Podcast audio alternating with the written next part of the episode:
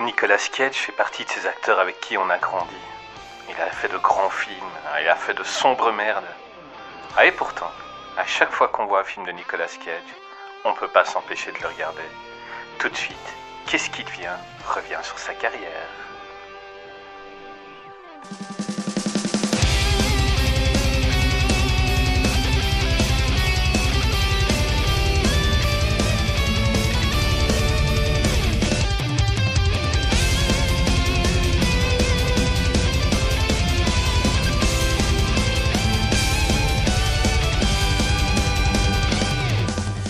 Bonjour à tous, bonjour à tous. Euh, bienvenue dans notre podcast Qu'est-ce qui devient? J'ai dit bonjour à tous, bonjour à toutes, alors que si ça se trouve, on n'aura qu'une auditrice, ce sera sa maman. Bonjour Greg, comment vas-tu? Ouais, ça va bien. Et toi? Merci. ça va, ça va. Est-ce que est-ce que tu es prêt pour euh, parler un peu de Nicolas Cage? Ah bah bien sûr, je suis prêt. Bah, carrément. En plus, j'adore cet acteur. Alors, euh, il, y aura, il, y aura, des choses à dire, hein, franchement. Beaucoup. Euh, dis-moi pourquoi, pourquoi on a choisi Nicolas Cage? Bah tout simplement parce que c'est un génie, c'est un dieu. Non mais soyons honnêtes, soyons honnêtes. Ce mec, c'est un génie, c'est un dieu. Il enchaîne les contrats, il enchaîne les cachets. Il a fait des super films, il a fait des belles merdes aussi. On va en discuter, je pense. Mais pourquoi? Parce que je pense que c'est l'acteur le premier où on se dit tiens, un acteur qui a une carrière mais énorme. Tu te rends compte quand même, il y a 56 ans? T'as vu la carrière qu'il a? Il a 56 ans, quoi. Il fait 2,4 films par an, quoi, le mec. non, mais c'est ouf. Moi, je, moi, je l'adore. Moi, je l'adore. Et donc, euh, Nicolas Cage, il est né en Californie en 1956. Il a enchaîné des films. Euh, tout début, il ne voulait pas accepter euh, son nom de Coppola parce que c'est le neveu de Francis Coppola. Il a voulu se faire un nom tout seul. Il a commencé dans des films comme Cotton Club, mais il a commencé tout doucement à se montrer. Les gens ont vu un potentiel chez lui. Ah, il sonnait très années 80. Mais à un moment, un moment, ça a un peu merdé. Hein. Oui, oui, ouais, ouais, ça, ça a bien, ça bien merdé, ouais. Le, début, euh, il voulait se, démarquer quand même de, parce que c'est le, son, son neveu, hein, Monsieur Coppola. Mais ce qui est très rigolo, c'est que ça, le début de sa filmographie, en fait, on voit que c'est quand même Monsieur Coppola qui l'a un petit peu inséré dans le milieu parce qu'il a quand même joué quelques rôles. alors, ce sont des petits rôles hein, ou des seconds rôles, mais vraiment des, seconds seconds rôles, tu vois, pour ne pas dire euh, second, euh, tu vois, au carré. Mais euh, effectivement, c'est quand même lui qui l'a un petit peu mis dans le milieu, je pense. Soyons honnêtes. Maintenant. oui, sa carrière a pris un tournant exceptionnel dans les années 90-2000. Et puis après, c'est c'est les enchaînements commerciaux, quoi. C'est les, les, cachets, c'est les, les, les, billets de banque. Et lui, il ne s'en cache pas. Attention, hein. attention, il ne s'en cache pas. Ah, on n'est pas des professionnels, on est des amateurs. Et je vois déjà que j'ai fait une erreur. Il n'est pas né en 56, mais en 64. Euh, voilà, nous on fait ça pour se marrer. Il faut savoir que ce qu'on dira, c'est potentiellement de la merde. mais de la merde éducative. Éducative, c'est de la merde éducative, de la, de la merde de goût. On est d'accord. C'est de la merde de goût. Ah, pas beaucoup. Donc, euh, il faut savoir qu'au début de sa carrière, euh, Nicolas Cage a joué avec les frères Cohen, avec David Lynch, avec Brian De Palma, Martin Scorsese. C'était du lourd quand même. Ouais, c'est du lourd, c'est du lourd. Il y a, il y a, vraiment du, des, gros noms. Il est, franchement, c'est un acteur qui a énormément, qui a commencé très vite. Et très vite parce que je pense qu'en moins de 10 ans de carrière, il était tout de suite à un chiffre au cachet. Je me demande si c'était pas genre 21 euh, euh, millions ou 20 millions euh, directement hein, sur, son, sur son cachet pour un film. Enfin, c'était, c'est énorme comment il a décollé. Puis alors, il y a du nom dans les, les années 90, on peut y aller. Hein. Fin des années 90, il enchaîne Brian De Palma, Martin Scorsese. Enfin, c'est, c'est, c'est exceptionnel. Enfin, moi, je trouve ça exceptionnel. il faut qu'on se mette d'accord. donc, les gens l'ont sûrement déjà entendu. tu es français, je suis belge. Est-ce qu'on dit les années 90 ou les années 90 ah, je sais pas. Je sais pas. Tu veux qu'on se mette d'accord? Vas-y, vas-y. Moi, je, serais plutôt partant pour du 90. Bah, dans la mesure où je 90... suis plus attends, on va faire un truc. Si tu veux dire 90, on dit 90. On, peut le dire. Je suis plus costaud que toi, donc on va dire 90. T'as de la chance qu'on se, de la chance qu'on se parle loin là, mais euh, non, tu sais quoi? Je vais essayer de te suivre. Les gens ont l'habitude, parce qu'on regarde la télé française. Et euh, bah, si je dis un 90, rigole pas. Oui, bah non, non, non, non, bien sûr, puis je comprendrai, attention. Hein. Je comprendrais. Hein. D'ailleurs, je pense que même que peut-être ça peut sortir, tu vois, 90, tu vois. c'est pas mal. Non, mais t'inquiète. Non, non, dans ta bouche, ça va pas. Ça va pas. Non, ça va non, pas. Non, non, tu me laisses. Tu me laisses. Oh, Donc, Nicolas Cage, est-ce qu'on a des films qu'on a aimés? On va parler de quelques-uns.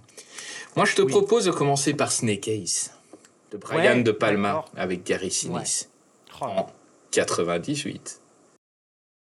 Parle-moi un peu de, ton ressenti devant Snake Eyes. Alors Snake Eyes, c'est tout simplement un film. Euh, moi, j'ai trouvé vraiment, vraiment, vraiment euh, très intéressant à regarder.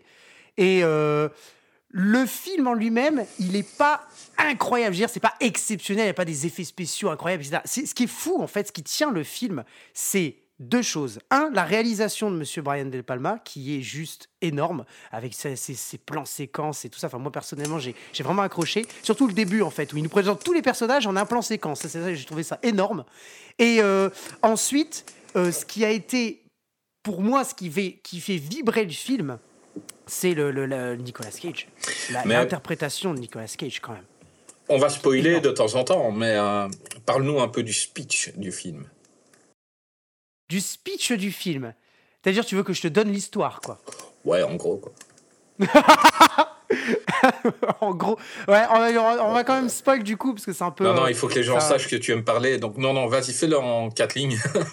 ok, ok, ouais, non, non, vas-y, je te la fais, je te la fais euh, très, très, euh, très, très basique. En fait, euh, donc nous sommes au Palais des Sports d'Atlantic City. La foule est venue en nombre assister au combat du siècle un grand combat. Et en fait, euh, bah, elle oppose deux opposants, euh, dont euh, un qui s'appelle Tyler, qui est d'ailleurs interprété par Stan Shaw, un acteur qui est quand même relativement connu. Je disais qu'il aimait bien d'ailleurs. mais, mais bon, c'est pas non plus un grand acteur. Voilà, mais la soirée, elle, voilà, ça dérape, il y a des coups de feu. Et en fait, on tire sur le secrétaire de la défense des États-Unis. Et euh, donc l'enquête commence, machin, là. Donc c'est voilà, c'est vraiment une enquête, mais ce qu'il y a de très original, c'est qu'elle est l'enquête est menée par un par un, un, policier qui, qui, qui s'en fout de tout. Et c'est en huis clos, c'est-à-dire qu'il ferme la, la salle, personne ne peut sortir, et tout ne se passe que dans la salle de boxe en fait. Exactement, exactement. On a un huis clos, on a Nicolas Cage qui dit laissez-moi faire, j'enquête. Ok, très bien. en, plus, en plus, il insulte, il parle mal. Enfin, c'est un, policier, mais juste génial. D'ailleurs que c'est le policier qui lui-même se, se dit un peu au-dessus des lois, parce que bon, il est quand même accusé de corruption, etc. Ah, il, est, il, est, même assez coquet, on va dire. Euh, donc oui, c'était, ah bah, carrément. un rôle de composition pour euh, Nicolas Cage. Mais attends, mais tu le vois, tu le vois, ça se sent d'ailleurs ah. dans, son, dans, dans, son interprétation. Le, mec, il est complètement shooté. Enfin, je veux dire, c'est excellent. Et, euh, et à un moment donné, d'ailleurs, d'ailleurs, à un moment donné, un supérieur, je crois, il, il lui dit mon cul comme ça, c'est énorme. voilà, tu vois, il, est, voilà, il est au-dessus de tout et il est, en fait, il est sur son territoire. Il est dans sa salle, dans sa ville, et c'est lui qui, enquête. Et euh, alors, on va peut-être pas aller au-delà parce que je sais pas, on spoil ou qu'est-ce que tu veux que vraiment on peut, on dise peut spoiler tout doucement, pas dire la fin, mais euh, une chose qu'il faut dire, c'est peut-être pour moi un des films où Nicolas Cage est le plus charismatique. Oui, énorme. Euh, il y a des fois, il est un petit peu. S'il y a un autre grand acteur à côté, il est un petit peu mangé par l'acteur. Alors que là, Gary Sinise s'en sort super bien, mais Nicolas Cage, il bouffe l'écran, quoi. Ah oui, oui, complètement, on, complètement. On, est derrière lui, on le suit, on a envie de savoir. Ça a beau être, c'est quand même un connard. On est derrière lui, quoi. il a quelque chose. Énorme, énorme. Et puis alors, ce qui est incroyable, c'est effectivement son interprétation. Et puis, je pense aussi, c'est la, la, réalisation de Brian De Palma. Euh, Monsieur De Palma, il a quand même choisi un acteur qui est, dans ces années-là, emblématique, faut le dire quand même, hein, je pense. Euh, mhm. on est quand même au milieu de la, meilleure période, hein, un film de 1998. Euh, les, je veux dire, les années 90, c'est exceptionnel pour, pour Nicolas Cage, surtout la fin des années 90. Enfin voilà. Et quand tu vois la réalisation, avec moi, un truc que j'ai adoré dans ce film, c'est les plans subjectifs. Au moment, en fait, alors je rappelle qu'un plan subjectif, c'est un plan où la caméra se met à la place du personnage. C'est-à-dire qu'en fait, quand un personnage s'adresse à un autre personnage, en fait, en réalité, il s'adresse à la caméra parce que la, caméra est mise sur la tête du personnage. C'est ce qu'on appelle un plan subjectif. Et en fait, les plans subjectifs de, euh, de Monsieur Despalmas sont juste excellents. Quand il commence à enquêter, à interroger tout le monde euh, qui est euh, aux alentours, enfin les personnages, on va dire un peu centraux, parce que finalement, il y a- c'est quand même une personne. Il y a combien de personnes dans cette salle? Euh, Je sais plus, mais euh, c'est- c'est c'est énorme. Quand Ouais, tu dis 10 on va 000 fermer la quoi. salle. Bah oui, non mais voilà. Je veux dire, on ferme la salle, paf et, euh, et il dit, euh, voilà, on va commencer à interroger tout le monde. D'ailleurs, il y a une scène où ils font des photos de tout le monde. Enfin, ça paraît un peu invraisemblable. Et quand il interroge certaines personnes qui sont en fait les personnages principaux, enfin, ou secondaires de, du, du- du film, en fait, la caméra, en fait, la, personne qui est interrogée raconte son histoire. Et en fait, on a le, le- les, scènes, ce sont en fait les, les- le, le- plan de la scène, c'est en fait des caméras subjectives de la personne qui raconte l'histoire. Comme dans un jeu vidéo à la première personne, c'est un peu l'idée en fait. Et je trouve ça excellentissime. Enfin, j'adore, j'adore l'idée. Et alors en plus, comme c'est une enquête, il y a- il y, a des puzzles, hein, c'est des morceaux de puzzle par-ci par-là, ça forme le tout. Enfin, moi j'ai j'ai trouvé ça génial. Et toi du coup, au niveau de ton, de ton avis? Bah écoute, la première fois que je l'ai vu, je ne savais pas du tout à quoi m'attendre. Je connaissais pas encore bien De Palma, je connaissais pas encore bien Nicolas Cage. Et il m'avait bluffé en fait.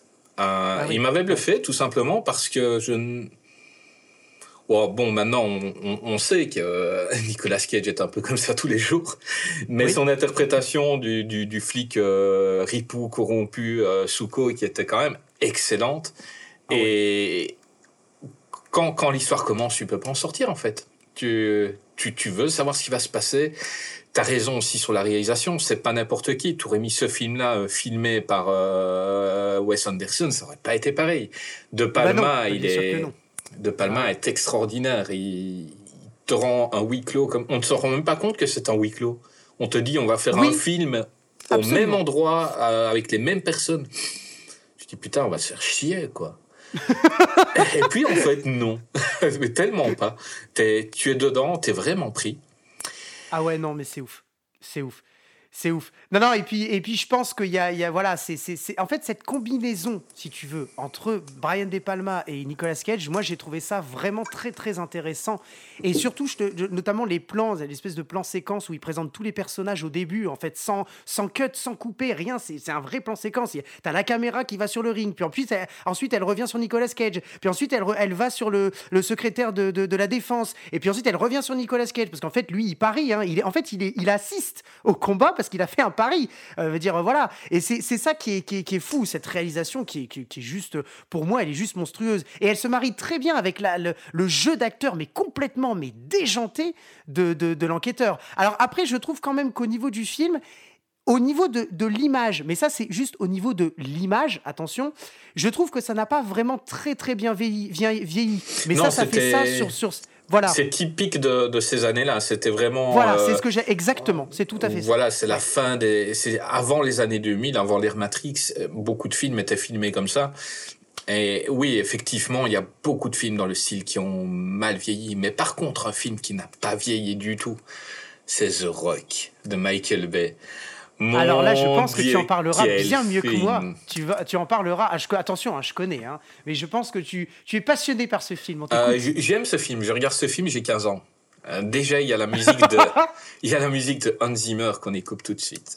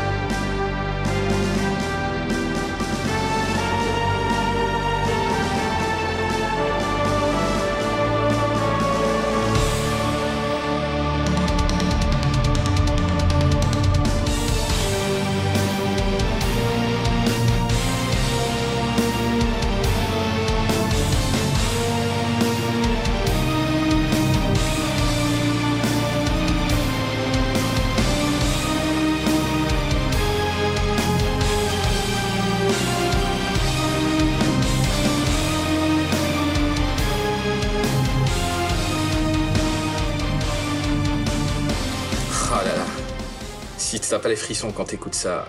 Enfin, The Rock. Tu ne peux que, tu ne peux que les avoir. Film que j'aime, c'est du n'importe quoi. C'est Michael Bay. Michael Bay, il filme un gars qui s'échappe euh, de prison. Il détruit la moitié de Los Angeles. Il s'en fout. Il y a, il y a des morts partout. Ça a être le héros, on s'en fout. Et les, Ed Harris est excellent. Ed Harris, euh, j'aime cet acteur, mais là. Et c'est un film où Nicolas Cage a trouvé un acteur à sa taille, c'est-à-dire, ouais, enfin, plus grand, c'est-à-dire Sean Connery. Ah. Et à partir de là, Nicolas Cage est en nuance. Il est un petit peu en dessous. Et je trouve que ça le rend beaucoup plus attachant. Ça le rend beaucoup plus. On voit qu'il a un monstre sacré en face de lui. On voit qu'il ne fera pas le poids. Et ça le rend attachant. Et l'histoire de ce film, donc, euh, qui est complètement débile, on est d'accord. Donc, c'est euh, des militaires qui prennent la prison d'Alcatraz en otage. Ils réclament de l'argent pour les militaires morts au combat. Et ils ont des missiles qui sont. qui visent Los Angeles avec un, un gaz à l'intérieur qui pourrait tuer euh, toute la ville. Et Nicolas Cage est un agent du FBI qui, qui n'est pas du tout sur le terrain et qui s'occupe de euh, justement désamorcer des bombes. Ils aimeraient bien rentrer sur Alcatraz pour aller euh, désamorcer tout ça. Et il n'y a qu'un seul homme qui s'est évadé d'Alca- d'Alcatraz, c'est Sean Connery. Le, le seul, l'énorme. Et il est en prison depuis 30 ans, donc il n'a pas fait d'exercice. il est vieux. Et il arrive. C'est un vieux pépé dans le Ah, film. mais c'est un vieux Enfin, je veux pépé. dire, euh, on n'est pas, on n'est pas dans le Sean Connery des James Bond. Ah quoi. non, non, non. Attends, anecdote. Pour beaucoup, Sean Connery, dans ce film-là, c'est un faux nom qu'il a. Mason, c'est un faux nom. Et c'est James Bond, en fait. C'est un agent secret anglais, il le dit. Et pour beaucoup, c'est James Bond s'il avait été arrêté par les Américains et qui s'en sort quelques années après. C'est génial. C'est génial. Euh, Il y a des moments épiques, il y a des moments un peu plus. Il y a un moment triste, la scène où, où les Marines arrivent euh, face aux autres Marines de l'île et qui n'ont pas envie de se tuer parce qu'ils sont du même côté, mais il y en a qui ont une idéologie et cette scène est juste magnifique avec la musique en arrière-plan. Et voilà, moi j'aime ce film, j'aime. Je, l'ai encore vu hier et. Non, voilà. C'est un film, c'est un film quand même qui a manifestement euh, bien euh, la, la- la critique s'en est emparée très très vite. Euh, le succès au box-office est énorme quand même sur ce film dans ces années-là. Euh, donc euh, on tourne quand même pour un budget de 75 millions à peu près. À peu près, souvenirs sont bons. Euh, on a quand même euh, une- un, un énorme box-office. Enfin, je veux dire, en France, on est sur plus de, on est quasiment à 2 millions d'entrées, quoi. Ouais, ça. T'imagines, t'imagines, t'imagines la portée que ce film a eu. Et aujourd'hui, quand tu dis un bon film avec Sean Connery, parce que Sean Connery n'a pas non plus toujours fait des super films, faut être honnête, euh, à part les James Bond et puis d'autres, hein, je veux dire, mais La voilà. Ligue des Gentlemen euh, extraordinaire. Ouais, ça, oh, ça, putain, celui-là. euh, ouais, il y aurait beaucoup de choses à dire sur celui-là. Euh, mais mais ce film-là, euh, quand tu cites un bon film avec Sean Connery, où, où il commence à être un petit peu, on va dire, euh, euh, un petit peu plus vieux, parce qu'on n'est pas dans ces belles années de James Bond, où les James Bond de Sean Connery, pour moi, selon moi, sont exceptionnels. Mais ils, sont, ils ont peut-être un petit peu mal vieilli, mais ils sont très bons. Mais là, ce film-là, il a eu une portée, mais incroyable. Surtout quand tu mets dans le même sac Ed Harris, qui est un acteur génial. Par contre, à l'époque, il était quand même, parce qu'aujourd'hui, il est quand même vieilli. D'ailleurs, Ed Harris, il a fêté son anniversaire il n'y a pas très longtemps. On Ah bah, d'ailleurs. bon anniversaire euh, si tu nous écoutes. Et, euh, et, euh, si quand tu tu mets dans le même sac, ça fait. Comment? C'était une mauvaise, une mauvaise euh, imitation aussi. Et non, mais quand tu les mets dans le même sac, ça fait un, un truc explosif, quoi. Ça fait, ça fait, ça fait, un, ça fait un bon film. Alors le film Ah, est pas forcément Michael bon Bean parce que t'as- aussi. Michael Bean. Voilà, voilà. Alors en- ensuite, quand tu, quand tu regardes la, la, voilà, le casting qui est quand même, ex- quand même très bon, Sean Connery, Nicolas Cage, euh, euh, euh, Ed Harris, euh, comme tu dis, Michael Bean, euh, William euh, Forsythe, David Morse quand même, qui est quand même pas forcément, c'est pas un inconnu. Enfin, je veux dire, c'est quand même des acteurs. T'as quand même un casting qui prouve que le film va être bon.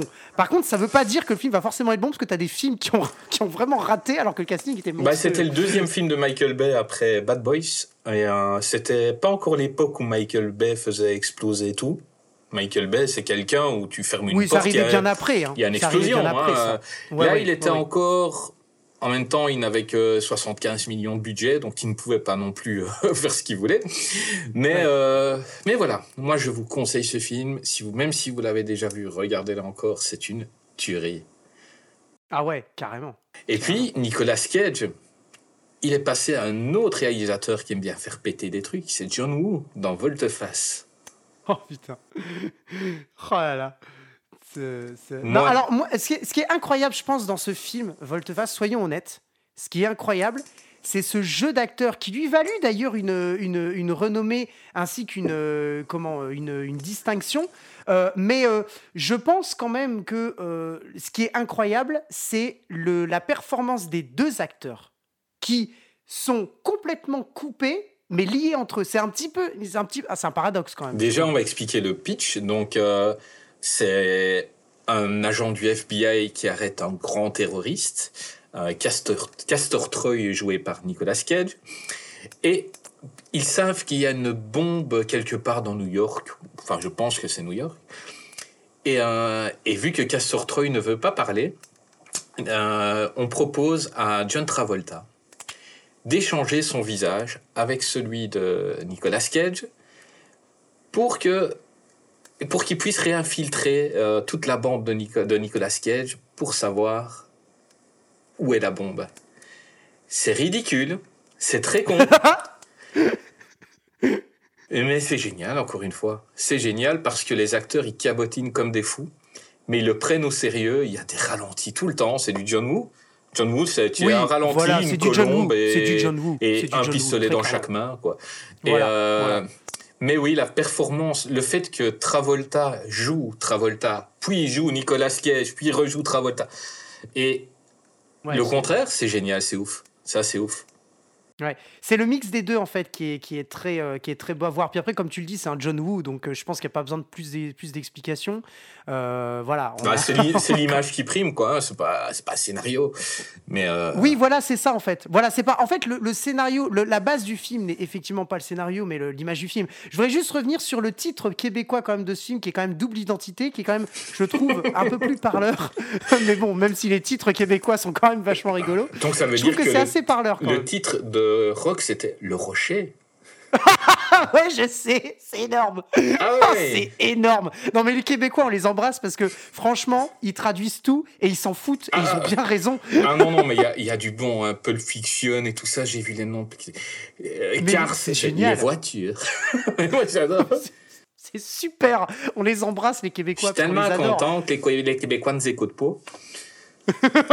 Ah non, mais franchement, c'est énorme. Et là, là, tu vois, quand tu vois. Parce que, à la limite, tu vois, le, le film Double Identité. en- le, le titre français n'aurait pas été. Bon, Volte-Face, c'est quand même génial. hein, attention, ça hein, pète, puis ça le titre, je pense, même même euh, le c'est titre, c'est du Woo. Volte-face. Comment? Ouais, voilà, c'est ça. Sauf que le titre original, c'est pas ça. hein. Le titre original, c'est Face Off. Donc c'est pour ça que nous, euh, Volte-Face, euh, bon, euh, enfin je sais pas si on doit le prononcer à l'anglaise ou d'ailleurs ou en français, mais Volte-Face, Volte-Face. Mais en tout cas, en tout cas, le titre, je trouve, du, du titre québécois est quand même vachement plus parlant. Moi, je parce connais que tu sais Volte-Face tu vas- qui est le remake porno. c'est toi qui me l'avais prêté d'ailleurs. Oui, oui, oui, tu l'as vu Euh, pas tout. Je crois comme d'habitude, T'es t'arrêtes pas après allé 10 jusqu'à la hein. T'as- Non, non, on voit jamais le générique. Euh, pas au-delà de 10 minutes. Et euh, ouais, non, mais franchement, le, le, le titre québécois, je trouve qu'il il est vachement parleur parce que tu as, vraiment t'as double identité et c'est le cas. Tu as un Nicolas Cage face à un euh, euh, John Travolta et tu as effectivement deux identités. Et d'ailleurs, ce qui est très rigolo, c'est quand tu regardes la fiche de casting, et des fois, donc tu peux, ça c'est accessible hein, partout, tu regardes la fiche de casting et tu vois en fait, ils ont le même prénom et ils jouent le même rôle. Et effectivement, c'est assez rigolo parce que jamais ou quasiment jamais dans un film, on a eu un acteur qui joue la un autre personnage, mais que ce même acteur joue aussi. C'est ça qui est assez drôle. Ouais, Cette non, confrontation, enfin, moi je trouve ça, je trouve ça assez spectaculaire et original. et c'est original, ça l'est. Il fallait y Oui. penser. Il fallait y penser. Ça, c'est sûr.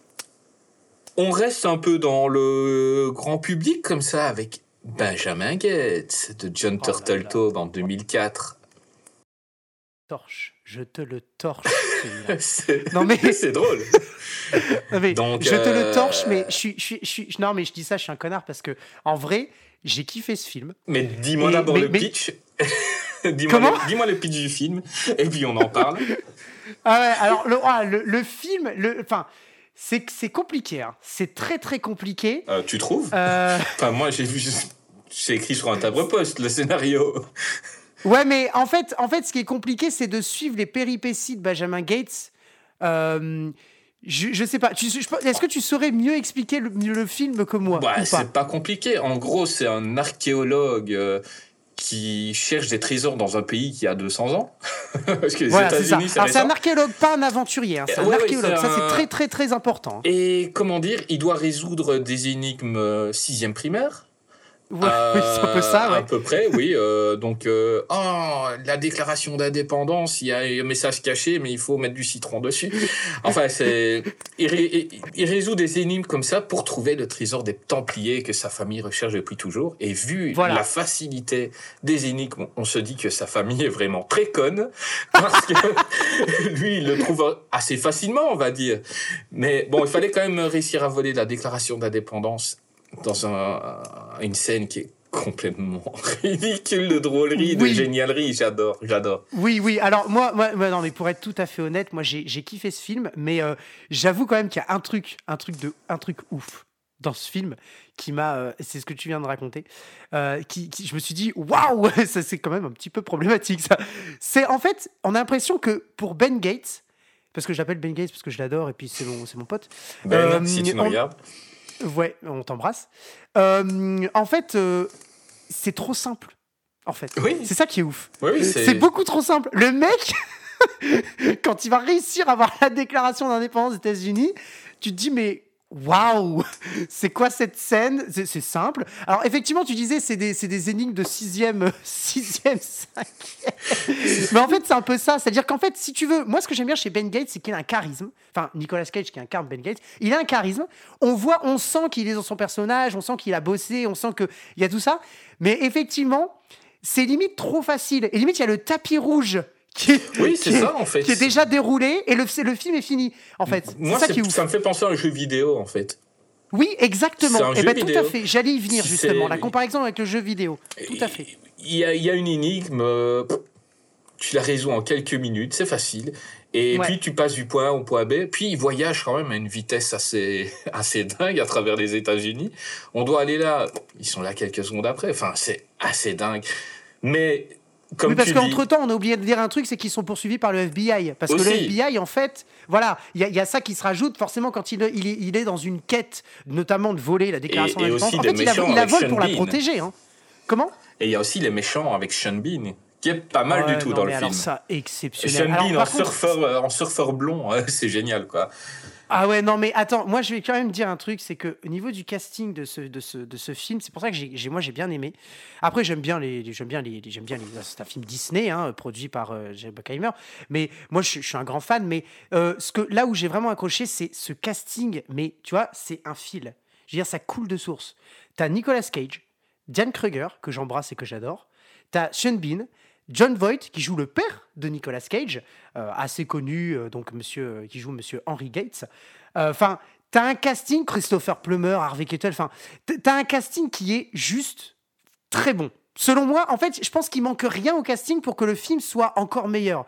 En fait, ce qu'il aurait fallu pour que le film soit vraiment crédible, parce qu'il n'a pas du tout fonctionné, faut être honnête, c'est avoir des, avoir des- on va dire des, des, énigmes un peu plus difficiles. Bah, il a souffert. En fait, c'est un film qui a pioché des idées à gauche à droite dans Indiana Jones, dans Tomb Raider. Voilà, on est là. voilà. Et le À la problème, sauce Disney, que finalement, le à la bouche à sauce oreille, Disney, hein. exactement, Ouais. le bouche à oreille a fait qu'on a dit très vite que c'était un film trop facile. Et euh, Oui. il y a toujours des Deus ex machina, c'est-à-dire à chaque fois que il va leur arriver quelque chose, il y a, il y a quelque chose qui les sauve, jusqu'à se faire sauver par le président des États-Unis quand même. Euh, Oui. Ah, vous voulez voir les tunnels Je vais vous y amener. Euh, il y a c'est assez dingue. Il y a toujours quelque chose. Ils n'ont jamais de difficulté, en fait. C'est pas lui qui résout vraiment les énigmes. Ça se résout tout seul. Et les énigmes, euh, les, les critiques n'ont pas été hyper joyeuses avec. Non, non, ça c'est sûr. Alors après, après d'ailleurs, il y a une suite. hein. Enfin, il y a une suite. C'est pas vraiment une suite, mais c'est le. Ouais, le 2, clairement. le, le, le, Enfin, je je veux dire, il n'y a pas vraiment en fait de suite dans l'histoire en elle-même, mais on retrouve les personnages, on retrouve Ouais, cette ambiance. euh, 2. Voilà, le, le- le- livre des secrets euh, de 2007, parce que celui-là, celui dont on parle, il est de 2004, qui est quand même les, les débuts des années 2000, c'est aussi les bonnes années. hein. Fin des années 90, début des années 2000, c'est des gros rôles, des grosses productions, des gros cachets pour euh, Nicolas Cage. Et J'ai vu le quand je- 2. Je Ouais, n'en ai vu le 2. aucun souvenir. Mais aucun. Ah, ah, tu, le- tu n'as même pas de souvenir avec qui c'est. Ah, mais aucun, non. Pourtant, c'est un jure. acteur dont on vient de parler dans Rock, justement. Euh, non, il n'y a pas Sean Connery dans Benjamin. Non, je pas- rigole. non, non, non, non, Alors là, par contre, il y avait Sean Connery. il joue le président, tu sais. Non, il y a Ed Harris. sérieux? Oui. Ah, En fait, en fait, dans le, dans le 2, en fait, c'est Ed Harris qui arrive et qui provoque, lors d'une conférence, il provoque volontairement euh, euh, comment, euh, Benjamin Gates en lui disant T'as tout faux, ton grand-père a tout faux, ou je sais pas trop quoi. Et en fait, il lui dit euh, Prouve-moi que, que j'ai tort, mais moi je te dis qu'il a faux. Et en fait, il lui avance une, une preuve comme quoi il a faux sur une théorie. Alors, j'avoue, ça fait très longtemps que je l'ai pas vu, donc je peux pas. comment Je peux pas. je, je me souviens plus bien, mais il me semble que c'est ça. Et en fait, effectivement, le 2 c'est bien avec euh, monsieur, donc déjà forcément avec Nicolas Cage. On retrouve l'acteur qui joue euh, euh, Riley, donc son, son ami, monsieur Justin Barta, Jan Kruger, et Ed Harris qui joue monsieur, monsieur Wilkinson, Mitch Wilkinson de son prénom. Et, et donc voilà. Et oui, oui, tout à fait. Alors, est-ce que, alors t'en as aucun souvenir, mais en fait, il a beaucoup moins marché que le premier. Et Ah honnêtement, moi j'ai moins aimé. J'ai moins aimé parce que c'était c'était encore plus facile déjà. Et euh, après, je l'ai vu quand j'étais beaucoup plus jeune, tu vois. Alors, tu- pour me dire que c'était trop facile, alors que t'es jeune, quand t'es jeune, tu te dis pas, tu te poses pas ce genre de questions, tu vois. Euh, J'étais que j'avais, je veux dire, je vais avoir 15-16 ans. Euh, J'étais pas, euh, je pense, j'étais pas, euh, tu vois, on n'est pas calé vraiment sur le scénario. Là, aujourd'hui, quand tu le revois, en plus, il a pas du tout marché, beaucoup moins que le premier. Tu dis, c'est beaucoup trop simple. Et je trouve aussi que le scénario était mo- encore moins recherché que le premier au niveau de la, de la, hum, comment, de, de, de, de l'histoire, enfin, de, de ce qu'il devait re- rechercher en fait. Oh Euh, et moi, moi, ce qui me faisait kiffer dans le 1, c'est la déclaration d'indépendance, qui est quand même le document le plus important des États-Unis, merde, tu vois. Ouais, et le mec, clair, il avec arrive, il sans computer problème, de quoi. Donc, il a joué avec John Voight. Et il a aussi joué Oui. avec sa fille. Oui, en 60 absolument. secondes, 60 secondes chrono. Oui, tout à Film de 2000 de Dominique Senna. Ah, Est-ce que tu as Ouais. aimé ce film? Ouais, je suis pas trop. euh, Alors déjà, moi, je suis pas trop film de voiture. Je suis désolé. C'est très subjectif, hein, ce que je dis. hein. Attention. Mhm. Donc, euh, je suis pas trop film de voiture. Euh, mais ouais, euh, si tu veux, en fait, je trouve que ça, en fait, c'est des- ce sont des films. On, commence à arriver sur des films qui, euh, qui sont des. Ça reste, je pense, à mon sens, un bon film, même si je l'ai pas vraiment aimé. Euh, ça reste un bon film. Euh, mais on commence euh, à arriver sur des films, voilà, on est dans les des années 2000. On, on est sur des films où Nicolas Cage, on sait qu'il a conquis complètement euh, les États-Unis. Il a un jeu d'acteur pur. D'ailleurs, on le prend pour des rôles qui sont limite faits pour lui. Ça ne veut pas dire qu'il travaille pas. hein. D'ailleurs, on reviendra sur ça dans un des films, un des derniers films, je pense, dont on parlera, où il a énormément travaillé son rôle. Donc, en pas gros, ils prennent Nicolas Cage et ils disent on a Nicolas Cage, maintenant on écrit un scénario. C'est un peu Bah, ça. en fait, oui, en fait, aujourd'hui, aujourd'hui, je pense que c'est un peu ce qui se passe. Malheureusement, avec, euh, on sait, à partir des années 2010, euh, il a enchaîné quand même les cachets et il se le cache pas. hein. Lui-même, il dit, euh, je fais ça, c'est du commerce. Mais par contre, il s'investit toujours autant. Mais ça, de toute façon, on en reparlera juste après. Ah, j'ai vu Vengeance, il s'investit plus beaucoup. Non, dans celui-là, je le trouve bien investi. Euh, Oui, voilà, voilà, Je voilà. le trouve euh, dans sa quête de la voiture Eleonore, je trouve que il joue pas mal. Euh, Il y a des belles cascades qu'il a fait lui, pour la plupart. Donc, euh, il, ne Mhm. il ne collectionnait pas du tout les, les voitures avant. Il est devenu collectionneur. Il est, et il a continué à prendre des cours de, de- de conduite un peu sportive. Il paraît que c'est devenu un très bon pilote après ce film. Et, euh, et moi, j'ai kiffé. Donc, euh, l'histoire, c'est un, un voleur de voitures repenti qui doit voler 50 voitures de luxe pour sauver son petit frère en une seule nuit. Et, et il a son équipe. Et il y a Angelina Jolie qui a une coiffure complètement ridicule. ah non, mais les dreadlocks blonds sur Angelina Jolie, c'est pas possible. À un moment, je, je l'aime bien Angelina si, si elle nous écoute, mais Ah non, c'est vrai. Ah, c'est vrai que c'est c'est- c'est- c'est une sacrée coupe quand même. Ah oui, oui, non, non. Mais j'ai adoré. J'ai adoré. Il y a quelques, quelques belles. euh, Maintenant, je t'avoue, je l'ai plus revu depuis, depuis au moins 15 ans. Et je ne le reverrai certainement pas parce que j'aimerais bien garder le souvenir que j'avais à cette époque-là. Et... Pour pas te dire, oh putain, en fait, le film a super mal vieilli.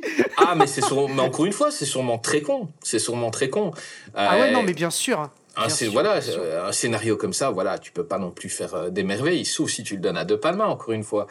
Mais, euh, Voilà. mais voilà, je me suis bien marré. Euh, j'ai kiffé Léonore. Si un auditeur ici euh, veut bien m'en offrir une, d'ailleurs, je suis preneur. Mustang GT 500. On, lui- on, lui- On est on serait d'accord très On est d'accord reconnaissant. c'est ça. Maintenant, on va pas beaucoup s'attarder sur 60 secondes chrono parce que c'est. Même si c'est un film majeur pour lui, parce que ça fait un Oui, c'est ce très, que j'allais très gros dire. En succès, fait, tout à fait, tout à fait. tout à mais fait. ce n'est pas un grand film comparé à Lord of War de 2005 d'Andrew Nicole avec Ethan Ouais, Hawke, Jared Leto, Ian on est- On est sur autre chose, on est sur autre chose, on est sur Ah, autre chose. que j'aime ce film. Peut-être On mon préféré de Nicolas Cage. On est ah oui non mais là on est sur autre chose là. On est on est sur euh, sur un mec qui qui, qui voilà qui, qui, qui- il, est rien. C'est c'est quoi c'est ça? Il travaille dans le resto de son père qui fait qui fait semblant d'être juif. Enfin c'est génial. Et, Ouais. euh, et voilà. Et en fait euh, c'est c'est c'est un enchaînement personne, donc, qui fait qu'il va se retrouver plus grand marchand d'armes du Il- monde. il va se retrouver au cœur de tout ce qu'il faut pas faire. Voilà. Un Il peu va se retrouver- Scarface. oui non mais voilà. C'est en l'ascension fait il va d'un gars normal jusqu'à devenir voilà, le plus grand marchand d'armes du monde. voilà Euh, et quel film, quelle interprétation. Moi, je l'adore. Ah oui, ah non, mais alors, alors franchement, moi je pense que s'il y a un truc sur lequel on doit revenir sur ce film, il y a deux choses. La première, c'est l'interprétation de Nicolas Cage qui est exceptionnelle. Même si, selon moi, on est comme un cran en dessous, mais c'est subjec- subjectif, hein, de euh, Snake, euh, Snake Eyes. Mais c'est pas le même rôle, attention. Et puis c'est pas du tout, du tout la même époque, donc euh, au niveau de, de- de- de l'aspect filmique, etc. etc. Euh, par contre, la deuxième chose de ce film, c'est le montage du film, qui est énorme. Mais en fait, quand tu repenses son film, bi- bien après, tu as l'impression que c'est un film qui dure 5 heures. Tellement il oui, se passe de choses. exactement.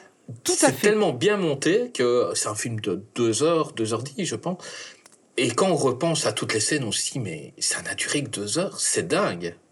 C'est dingue, c'est dingue. Et alors euh, derrière, il faut quand même signaler, on se rappelle, il y a une voix off, une oui, voix off qui est la parle. voix de Monsieur de Monsieur Yuri euh, euh, Orlov. Orlov, incarné par euh, par par Nicolas Cage. Et effectivement, il raconte en fait son histoire. Il dit mais comment il en est arrivé là en fait? Et en fait, ce qu'on ne sait pas, c'est qu'au moment où il nous le raconte, il y a tellement de choses qui se sont passées dans sa vie qu'on n'aurait même pas pu imaginer nous-mêmes en tant que spectateurs. C'est ça qui est rigolo. Que, en fait, quand il le raconte, même l'interprétation dans la voix off, elle est énorme. Parce Ouais. qu'on sent qu'il a vécu tellement de choses, mais on ne sait pas quoi, en fait. C'est ça qui est ouf. Alors, juste, j'aimerais re- revenir sur un truc qui m'a marqué dans ce film. Ce n'est pas. Ça n'a rien à voir avec Nicolas Cage. Ça n'a rien à voir avec le film en lui-même. Il y a un truc qui m'a marqué, c'est le générique d'introduction. Plus Le beau- générique moi, du c'est mon préféré de tous les génériques Ah, ah, de voilà. tous les films. Voilà, exactement. Merci beaucoup. Le générique. Je trouve ça, je trouve ça génial. Alors, est-ce que je peux le raconter, s'il te plaît? Non. Euh, D'accord, merci. Alors, on va passer, on va passer à Jared le Leto. Jared Leto, qui est donc son frère. Raconte-moi le générique, tu y tiens. Vas-y. Non, mais ce générique, écoutez, exceptionnel. Donc, on est quand même sur un film sur le marchand d'armes, etc., etc. Et en fait, le générique, c'est l'histoire, c'est la vie. Et j'insiste sur le mot vie. C'est pas bien, hein, mais j'insiste sur le mot vie d'une balle, en fait. Le générique, on est dans une usine qui fabrique des balles. La balle, elle se, fabrique peu à peu. Donc, elle est d'abord formée. Ensuite, elle est empaquetée dans le, carton. Ensuite, elle est envoyée, elle est vendue et elle finit dans les mains d'un euh, de, quelqu'un qui utilise la balle. Ce qui est incroyable dans ce générique, c'est ce plan subjectif qui est sur la balle. C'est ça que je trouve incroyable. C'est que en fait, le, générique, on suit la naissance, on suit la vie en fait de sa naissance jusqu'à on va dire sa désintégration, on va pas dire sa mort, mais la désintégration de la balle, c'est-à-dire jusqu'à ce que la balle elle arrive dans le corps de quelqu'un. Elle arrive dans il la est tête horrible, gosse, hein. on est d'accord. Elle arrive dans, D'un dans la gosse en tête plus, c'est ça. Et en gosse. plus, je crois que c'est dans sa tête, si mes ouais. souvenirs sont bons. Et euh, mais je- ce que je trouve incroyable dans ce générique, en fait, c'est l'interprétation qu'on en a. En fait, c'est un générique qui nous montre quoi? Parce que en fait, un plan subjectif, c'est quoi? C'est un plan subjectif qu'on met sur un personnage normalement. Et en fait, là, on le met sur une sur une chose, sur un objet. On le met sur une cartouche, sur une balle. Une balle, c'est ce qui ôte la vie de quelqu'un. Mais en fait, le plan subjectif suggère qu'en fait, on lui confère à, à cette balle une vie, en fait, comme si la, la- balle c'était devenu un personnage. Et effectivement, c'est un personnage. Parce qu'en fait, la balle, les balles, les munitions, c'est l'objet du film. Et en fait, si tu veux, j'aimerais, c'est pas bien ce que je vais faire, mais je vais quand même le faire. J'aimerais comparer ce générique à un autre film où en fait le, le, le, le film c'est un euh, l'objet du film c'est justement un objet c'est pas le personnage en lui-même c'est Charlie à la chocolaterie le début de Charlie à la chocolaterie c'est une tablette de Je ne chocolat vois pas du tout où, est- où il va aller. Je, je l'écoute comme fait, vous. Je suis le début- aussi surpris que vous. Je Voilà. ne sais pas où il va aller. Donc, Charlie et la chocolaterie et la vie d'une balle. Je t'écoute, Greg. Je suis un perplexe. Alors en fait, en fait, je vous explique, c'est très simple, c'est que le générique du début de Charlie et la chocolaterie, c'est la vie d'une tablette de chocolat. En fait, c'est le même générique, sauf que c'est une tablette de chocolat. Parce que je rappelle, Charlie et la chocolaterie, c'est euh, voilà un petit gars qui, euh, qui a un petit môme qui va trouver le ticket d'or pour aller visiter la, chocolaterie de Monsieur Wonka. Voilà, c'est adapté d'un roman. Et en fait, ce qui est euh, incroyable dans la version de Tim Burton, hein, euh, c'est qu'au début, on a un générique avec la tablette de chocolat et en fait, on lui donne vie. Et en fait, c'est l'objet du film. C'est l'objet du film, le chocolat. Et ben là, comme dans le film de euh, euh, Lord, euh, Lord of War, l'objet du film, c'est une balle. Et en fait, les deux génériques, quand tu les superposes, tu dis, mais en fait, on construit l'objet, donc construit d'une part la, la balle, d'autre part, on construit la tablette de chocolat, on l'empacte, on l'envoie, et à la fin, elle est mangée. Et donc, au niveau de la balle, on s'en sert. Et en fait, quand j'ai vu immédiatement le plan dans l'usine et le plan subjectif, parce que faut savoir aussi que dans Charlie chocolaterie, c'est aussi, ce sont pas des plans subjectifs, mais ce sont des plans rapprochés. Des, des- limite des gros plans sur la tablette marquée Willy Wonka. Et en fait, quand j'ai vu le générique du début de of War, qui est sans doute un de mes préférés dans tous les films que j'ai vus, parce que je trouve génialissime au niveau de l'interprétation qu'on peut en faire, j'ai tout de suite immédiatement pensé au générique du début de Charlie et la chocolaterie, la version de, de Tim Burton. On- C'est exactement ça. On est dans une, une usine, on fabrique, on suit l'évolution et l'utilisation de cet objet, et on en arrive à la, entre guillemets, la désintégration, enfin la, la fin, quoi, en fait. hein. Et c'est comme si l'objet prenait vie. Parce qu'en fait, la caméra est sur l'objet. J'ai trouvé ça génial. Euh, Ne Moi, vous inquiétez pas, au montage, je vais couper une grosse partie. Oui, de oui, ce tu as dit. raison. hein. Coupe parce, que, si c'est long. Si, si, si, je n'arrête pas, c'est terminé. Non mais franchement, moi j'ai adoré. Je sais pas ce que vous en pensez vous, mais moi j'ai adoré le générique non, et, je- un- et je dis bravo. Franchement, c'est génial. Moi, je ne connaissais pas le film, je me rappelle à l'époque. Je mets le film, le générique m'a vendu le film. ah, mais exactement. Mais on est d'accord. C'est le générique qui te projette dans le film. Ah oui, complètement. j'ai 2 minutes 30 de la vie d'une balle, de sa fabrication jusque dans la tête d'un enfant, ça m'a vendu le film. Mais, mais, mais carrément. Et, et moi, moi, tu vois, à l'inverse, par rapport à toi, je n'ai pas du tout aimé le film. Parce que j'ai pas du tout aimé le contenu. C'est un gros film. Je l'adore. hein. Enfin, je veux dire, c'est bravo. hein. Je veux dire, c'est hyper intéressant. Mais le contenu, moi, j'ai pas aimé parce que ça m'a un peu dérangé. J'aime pas en plus euh, tout ça. Enfin, peu importe. Mais c'est réel, Mais- c'est en fait, Oui, c'est ça qui m'a dérangé. Il faut savoir ça. que ce film-là- C'est ce rapport fiction-réalité. il faut savoir que ce film-là, il voulait un budget par les Américains. Quand ils ont vu le scénario, ils n'ont pas voulu, les Américains. Parce que c'était trop de vérité. Donc, ils ont eu euh, le budget est venu de l'Allemagne, de la France, euh, de l'Angleterre. Et c'est comme ça Oui. qu'ils ont pu faire ce film-là, parce que ce film-là dérangeait beaucoup de gens. C'est la réalité. C'est les gros pays qui peuvent armer euh, les milices et ces pays-là. Hmm. Et, et moi, c'est ce que j'ai aimé dans ce film. Oui, c'est dérangeant. La mort de son frère, de Jared Leto, est complètement folle. Ah, mais, c'est tragique même. Et même la- tragique. le plan, il est tragique, je trouve. Mais- Enfin, moi, personnellement, j'étais pris, tu vois. c'est parce que c'est c'est ce qui se passe tous les jours dans le monde. Et donc voilà, c'est pour ça que j'aime ce film. Après, Nicolas Cage a fait des choses beaucoup plus légères, comme par Oui. exemple L'apprenti sorcier. Oh là là, oh là là, oh là là, mais là, tu me vends du rêve. T'es en train d'enchaîner les gros films. Ah, là. moi, c'est là que j'ai commencé à, à- à placer Nicolas en tant qu'icône. Me dire, le mec qui a fait Snake Eyes, Volte-Face, et là, il, il joue au disciple de Merlin avec ses noms. Oh, mais c'est génial. mais c'est génial. Et, et- Non, mais et alors, il n'a pas beaucoup de dialogue en plus. Enfin, c'est-à-dire, oui, il a des dialogues, mais ce n'est que des préceptes qu'il dit. Si tu ne vas Oui. pas face au vent, le vent viendra face à toi. Et ce n'est que ça pendant tout le film. Mais moi, je suis fan. Je suis fan. Ah, mais j'ai, mais moi, j'ai, alors moi, j'ai adoré ce film Ben, raconte-nous que- le film. Ah, je, je vais vous raconter film. En fait, on, on est en, en Angleterre, donc euh, on a, euh, donc c'est, un film sur Merlin, sur l'apprenti sorcier, parce qu'en fait, l'apprenti sorcier, ça vient de effectivement la légende de Merlin. et. Bon, on veut pas raconter Merlin parce que Voilà. c'est très long, et puis j'adore, mais mais c'est pas le moment. Mais en tout cas, le film en lui-même, Merlin. deux de ses élèves sorciers, donc on a Balthazar Blake, incarné par monsieur Nicolas Cage, Cage. et Veronica, voilà, euh, affrontent la Fée Morgane. La Fée Morgane qui est la méchante. Bellucci. Comment? Par Monica Bellucci. Oui, Veronica, oui, Monica, hein, la belle Monica. Ah. D'ailleurs, je n'ai pas compris ce qu'elle faisait dans ce film, mais bon, Non, non, bah, elle est juste venue faire joli, mais. Oui, ça va. voilà, c'est ça. Ça C'est un va. peu comme dans le, le- le début de, le début de Spectre, quoi. Par dans exemple. James Bond, c'est- c'est pareil.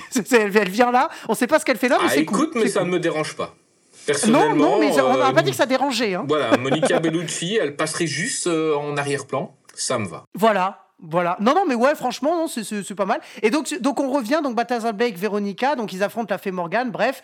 Et un troisième, un troisième élève de Merlin, monsieur Horvat, euh, Max, euh, Maxime, ouais, euh, qui a trahi donc son maître. Bref, Merlin, il est tué. Il est mort. Voilà. Je je ne savais pas qu'on pouvait tuer Merlin. C'est ça qui est ouf. Moi, j'ai- franchement, dans ce film, quand j'ai vu, je me suis dit, waouh. Ok. Donc le début, le début, c'est un voilà, on nous explique un peu l'histoire et on voit, on voit tout ça. Et on voit d'ailleurs même la scène hein, quand il a trahison, etc. Ouh là là, incroyable. Je veux juste vous que c'est un dire que Disney. là, nous sommes à 4 secondes de film. Et il a parlé pendant 2 minutes.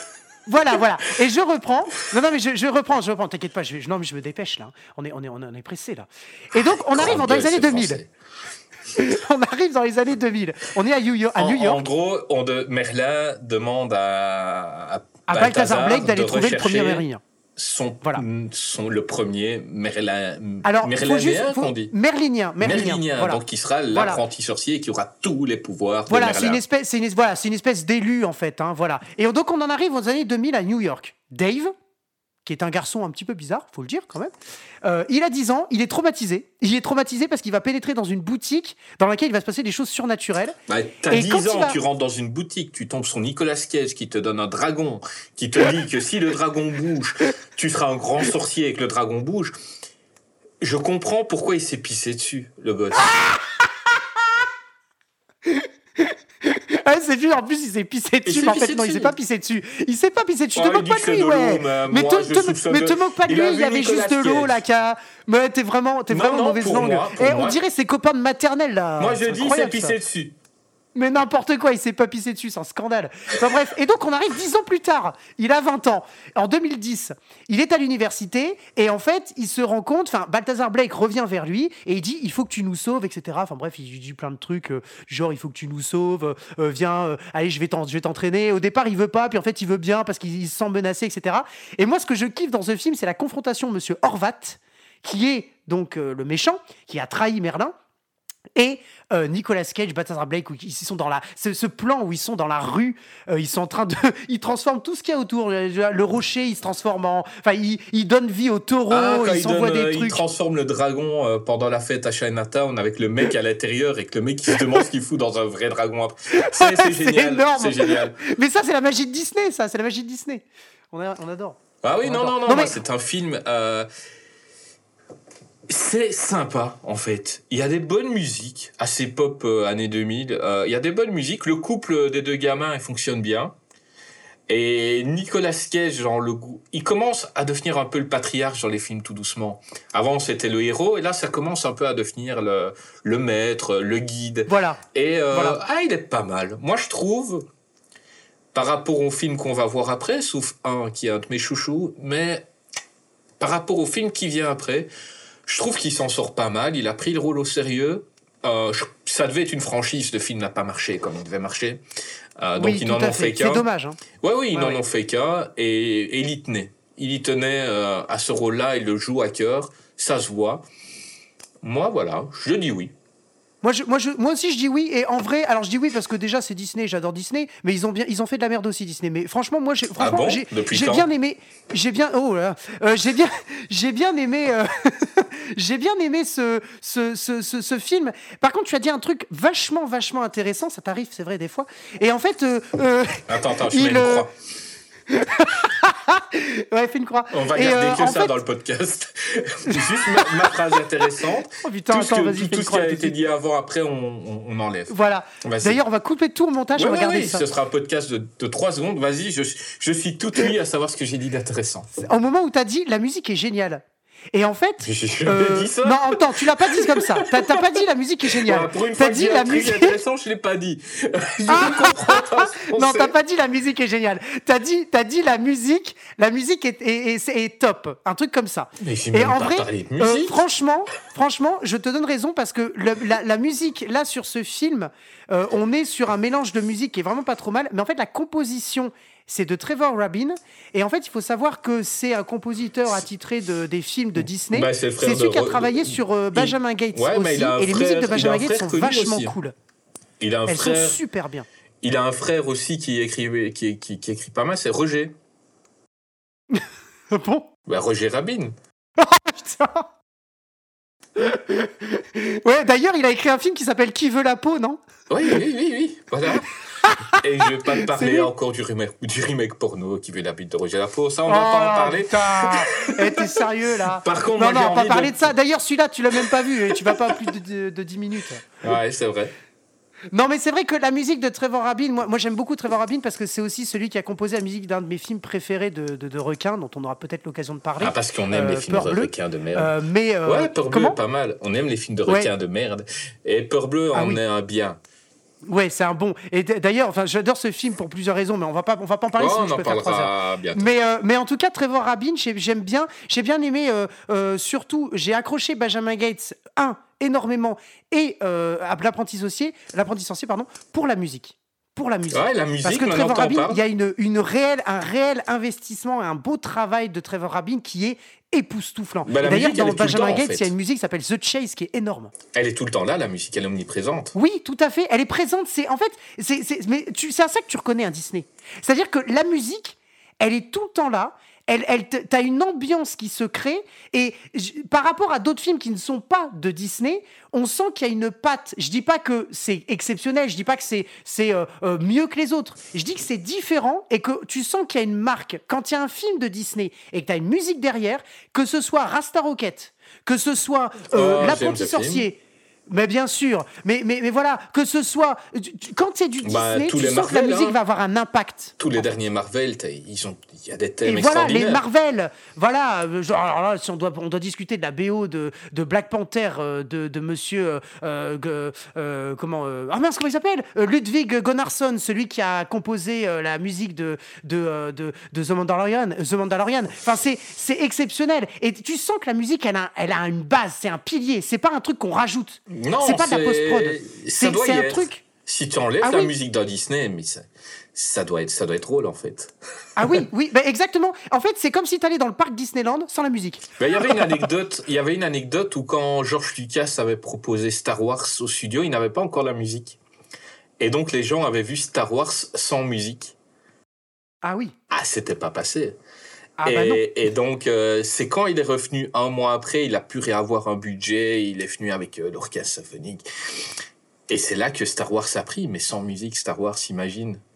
Bien Darth, Va- évidemment. Darth Vador qui marche dans un couloir sans euh, la marche de l'empereur, c'est ridicule. Bah, c'est ridicule. Bien sûr que non. Bah, bien évidemment. Non, non, mais franchement, moi, pour revenir à l'apprenti sorcier, franchement, moi, j'ai bien aimé. J'ai été un peu déçu de la portée qu'il n'a pas eue. Une critique assez négative. Le, il n'a pas eu. euh, voilà, c'est dommage. Bah, mais moi, je l'ai bien aimé. J'ai kiffé ce film. C'est dû aussi à l'acteur euh, G. G. Baruchel, un truc comme ça, je ne sais plus son nom, le petit. C'est un jeune acteur sur qui, un Oui, oui, moment, euh, oui, euh, Jay Baruchel, oui, oui. oui, à un pardon, moment oui, oui, euh, Hollywood a beaucoup misé sur lui, mais euh, ça s'est pas fait en fait. Donc ça n'a pas pris la sauce. Il avait fait quelques films, elle est trop bien, enfin trop bien pour lui, je sais plus quoi. Enfin, et l'acteur, il est super sympa. Il a, il a un pouvoir comique assez fort, mais ça a pas pris. Il a un peu disparu des écrans. euh, et je pense que le choix de cet acteur-là pour faire l'acteur principal était peut-être pas le bon. Et c'est peut-être un peu responsable de l'apprenti sorcier, avec tout le respect que j'ai pour le gars, que j'aime bien et que quand je vois dans, dans certains films, j'apprécie énormément. On a parlé de Marvel tout à l'heure, mais il y a un film Marvel que toi tu n'as pas vu et que je suis amoureux de ce film, et c'est Kick-Ass de 2010 de Matthew Vaughn. Kick-Ass, c'est un film où un jeune garçon veut devenir un super-héros, un jeune garçon normal. Il achète un déguisement de super-héros, mais ce qu'il ne sait pas, c'est qu'il y a de vrais super-héros en ville. Et le problème, c'est qu'il est pris pour ces super-héros-là et la mafia veut le tuer les super-héros sont joués par Nicolas Cage et Chloé Grace Moretz. Nicolas Cage joue une sorte de Batman complètement déjanté qui veut venger la mort de sa femme tuée par le chef de la mafia. Et il a une fille de 10 ans à qui il apprend à se battre. Le film est ultra violent. Il y a du sang, il y a des membres coupés. Mais il y a surtout des musiques de dingue. Il y a un montage de fou.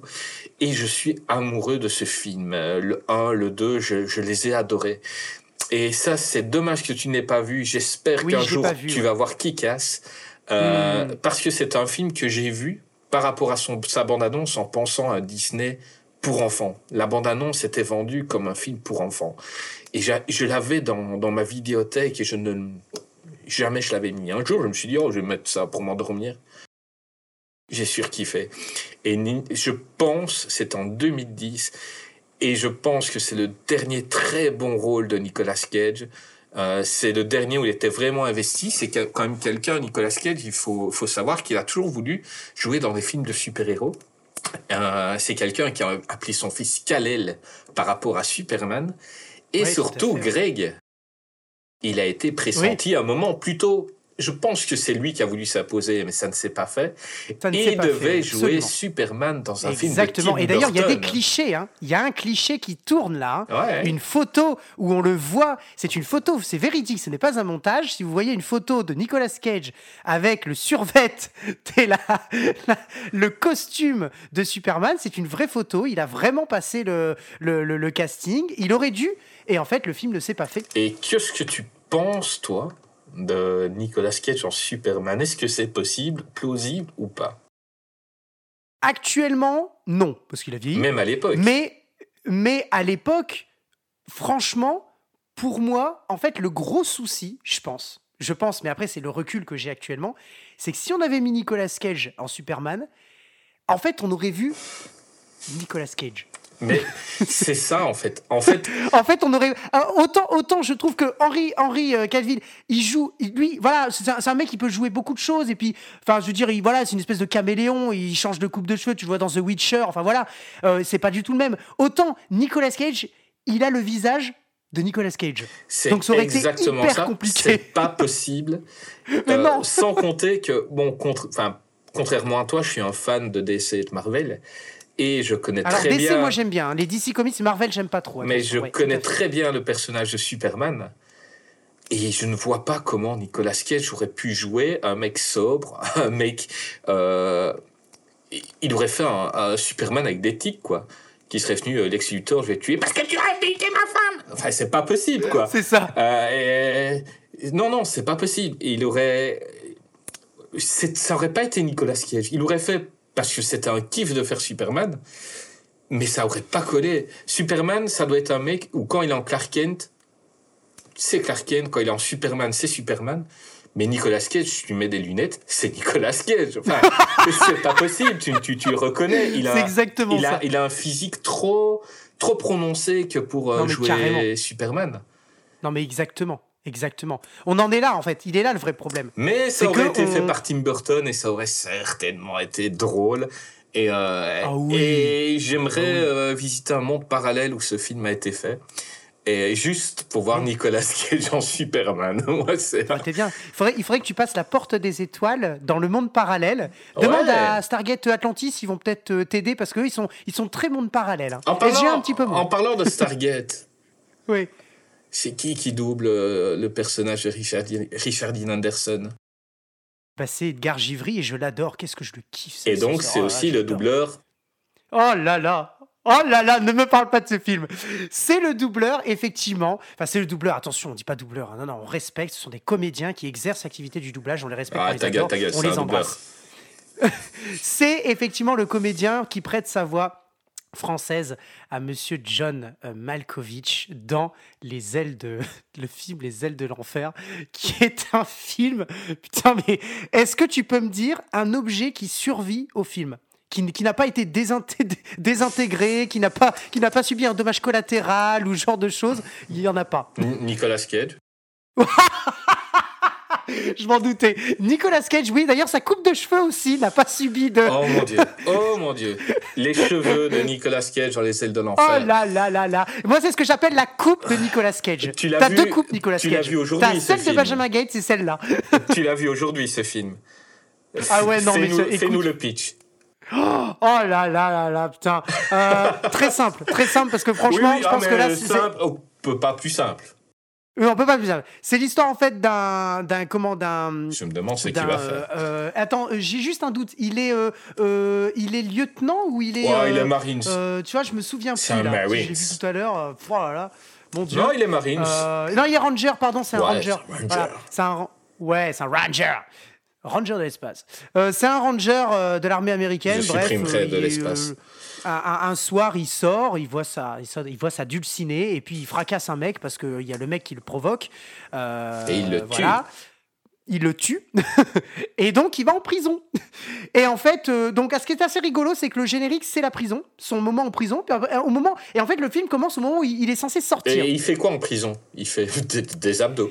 Alors en, en prison, en prison, il, déjà il va rencontrer son meilleur pote. Ouais. Déjà, c'est quand même important, je pense. Qui est malade, puis- hein, qui est. euh, C'est quelle maladie qu'il a? Je me rappelle. Alors, plus, il- en fait, il est, il est malade. Je me souviens plus exactement de la maladie, Ouais, mais je sais besoin qu'il doit se faire des, inj- des Voilà, il doit injections faire des très, euh, injections régulièrement. ou- C'est important. Voilà, important voilà. pour la suite. Voilà. Et donc, et donc, il, Donc en, prison, il fait des abdos et des permanentes. Voilà, voilà, il fait des abdos, il est cool, euh, il, il écrit des lettres pour sa fille, euh, euh, voilà, parce qu'il l'a jamais vue, parce qu'en fait, elle est née au moment où il s'est fait incarcérer, voilà.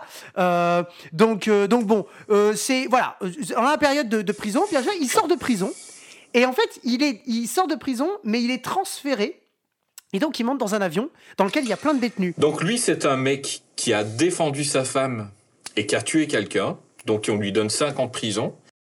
Oui. Et on le met dans un avion avec les pires merdes du Pire. monde, quoi. C'est ça. On comprend pas ça. pourquoi. Donc, mec, tu vas prendre l'avion avec eux, c'est des psychopathes, c'est des gens qui ont failli euh, détruire les États-Unis 150 fois. Et on dit, mais comme c'est ton dernier jour et que tu retournes chez toi, on va te mettre dans l'avion avec eux. hein. Oui, voilà, voilà, voilà. Et ça, ça, Voilà, voilà. déjà, déjà c'est drôle. Ah oui, non, Dé- déjà, déjà, c'est drôle. c'est énorme. C'est énorme parce que eux, en plus, eux, ils sont en blouse bleue. Mais les pires, ils sont en blouse orange. Ah oui, oui, oui, on leur met des. John Malkovich, il est, bien en orange. Ah mais c'est ah mais qu'est-ce qu'il est beau Qu'est-ce qu'il est beau crâne rasé avec la voix d'Edgar Givry, on adore. On adore. ah non mais génial, génial. Et alors on a on a une espèce de, de jeu d'acteur roue libre de, de, de, de monsieur John Malkovich qui est juste énorme. Enfin ils s'en ils s'en- ils s'en- ils s'en fout. Enfin, franchement, et alors avec ce regard de psychopathe qu'il a mais juste génial. Et bref, et donc effectivement, il est dans l'avion et donc forcément alors là on voit on voit le scénario arriver de très très très très loin. On le voit, hein. on le voit, il est là-bas, attention, il arrive, c'est un avion et on sait que dedans ça va mal se passer. Ils vont commencer à se rebeller, ils prennent le contrôle de l'avion. Enfin ça c'était déjà écrit. Tu regardes le générique, tu comprends exactement ce qui va se passer à Ah, partir tu du sais ce moment que où tu on vas sait que- voir. Exactement. Tu sais ce que tu vas voir. Par contre, c'est la façon qui est intéressante. Cet, expé- effet où tout explose. Il n'y a pas un truc qui survit à part Nicolas Cage, c'est ça qui est ouf. Voilà. Et euh, euh, les avions sont déchiquetés à la fin. À la fin, alors spoiler alerte. À la fin, euh, ils foncent sur Las Vegas. Las Vegas est en feu. Ah oui, oui, clairement. Ah mais c'est génial. Mais donc, et, le pire, c'est qu'ils se sont dit, on va tout défoncer avec un avion, mais c'est pas fini. Ils te prennent après un camion de pompiers, ils défoncent tout avec le camion de pompiers. Mais tu vas un peu vite en fait. génial. L'histoire, c'est que bah, les, les détenus prennent euh, l'avion. Ils arrivent à prendre l'avion, en- à prendre l'avion en otage. Et Nicolas Cage, qui peut, qui peut s'échapper 50 fois, reste parce que il doit s'occuper de son ami malade. Et Voilà, en même voilà, temps, c'est ça qui est important. C'est pour ça qu'on a euh, dit voilà, un amitié au départ du film. Il reste euh, tout près de, de, de, de son pote. Et, et c'est génial. C'est génial. C'est- génial. C'est excellent. Et à un moment donné, il va prendre un risque d'ailleurs parce qu'il doit trouver une seringue Oui. pour que lui il puisse se faire son injection parce que sinon il peut. Alors c'est une maladie et il peut plus bouger en fait. Il, à un moment donné, il peut plus bouger, il se recroqueville sur lui-même et euh, il, il sent plus. c'est- Je, je me demande si c'est pas de l'arthrose, mais je suis plus, je suis plus sûr en fait. Je, je, je, je j'avoue que je m'en souviens pas. Mais euh, en tout cas, c'est euh, c'est vrai que c'est c'est c'est c'est c'est- c'est énorme. Et donc, à un moment, enfin, moi, ce que j'adore dans ce film, c'est déjà le casting qui est vraiment très bien choisi. John Cusack, euh, qui joue aussi le Ouais, rôle euh, du, euh, de, de l'agent d'ailleurs qui va aider, Nick- enfin il va aider, en fait c'est plutôt Nicolas Cage, donc Monsieur Cameron Poe, qui va aider John Cusack, donc le marshal Vince, on l'appelle Vince, Monsieur, Monsieur Larkin, Vincent Larkin, mais effectivement... ce qui est impressionnant dans ce film, c'est le, le- le potentiel. Enfin, t'as as quand même. euh, T'as Steve euh, Buscemi euh, et je suis fan de Steve Buscemi. oui, alors par contre, ce qui m'a dérangé sur lui, ce qui est un petit peu dommage, enfin ça m'a pas dérangé, mais c'est un petit peu dommage, c'est que il est trop relégué au... En fait, il sert à rien dans le film. Ah, mais il sert, il sert jamais à relégué. rien. hein. Il sert jamais à rien. C'est juste, il joue le, le, le, le mec complètement dérangé et, et- Oui, et c'est ah bah peut-être le mec ah bah le plus dérangé de, de, de, de, de tout l'avion, quoi. Ah bah carrément, carrément. Il est pas si dangereux. Enfin, pas si dangereux, non, non. Pardon pour les gens qui ont vu le film. Ça reste un, ça reste un tueur pédophile. Mais par rapport Boucher, au... c'est le, le boucher de Marietta. voilà. Par rapport au, au terroriste qu'il y a dans l'avion, ben Nicolas Cage n'a pas beaucoup de risques avec lui. Mais euh, le mec, il est taré. Et il est taré. Et il joue bien les tarés. Et Steve Buscemi ne joue que ça. Je rêve d'un jour, un jour où il aura un premier rôle. Mais, euh, mais voilà, moi, j'ai bien aimé aussi ce film. J'ai bien aimé. C'est un film popcorn. C'est un film, euh, c'est un film à voir avec des potes. euh, et, et moi, j'aime bien. Non mais attends, tu regardes le casting, là, t'as t'as- t'as quand même Ving Rhames, t'as t'as, euh, Colm Minet, Colm Minet qui joue souvent des seconds rôles. Là, en fait, Ouais. en fait, on est quand même, on le voit au, au- au devant de la scène parce que c'est quand même l'enfoiré qui veut buter le le- le- l'avion. Excusez-moi, mais euh, il dit ah non non, il faut le buter l'avion, il faut le buter. Il y a un chouchous qui est Danny Trejo.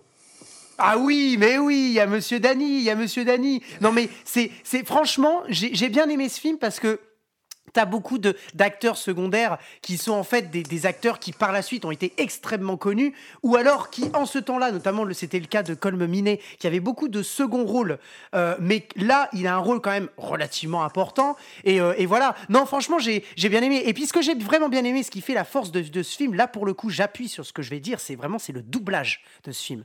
Il y a euh, bien évidemment euh, Dominique Collignon-Morin qui est le- le, le- le- comment le, le- la, la- la voix française de, de Nicolas Cage, Emmanuel Jacomi qui est habituellement euh, la voix française de Pierce Brosnan, là on est sur du John Cusack, Edgar Givry pour euh, John Malkovich, on a quand même l'énormissime Jacques Franz, Jacques Franz les gars, Jacques Franz Enfin, c'est c'est euh, c'est, euh, Sully dans euh, dans comment Monstre Monstre et compagnie. Enfin, c'est c'est Jacques Franz, c'est une voix de, de Disney et c'est un film Disney. Hein. On ne l'oublie pas là, le- les ailes de l'enfer. hein. Il faut savoir que c'est mon ami. Greg ici présent est un grand fan de doublage et qu'il Ah rêve d'être doubleur un jour. Oh, là, ok, non, Ah. ne m'en parle pas.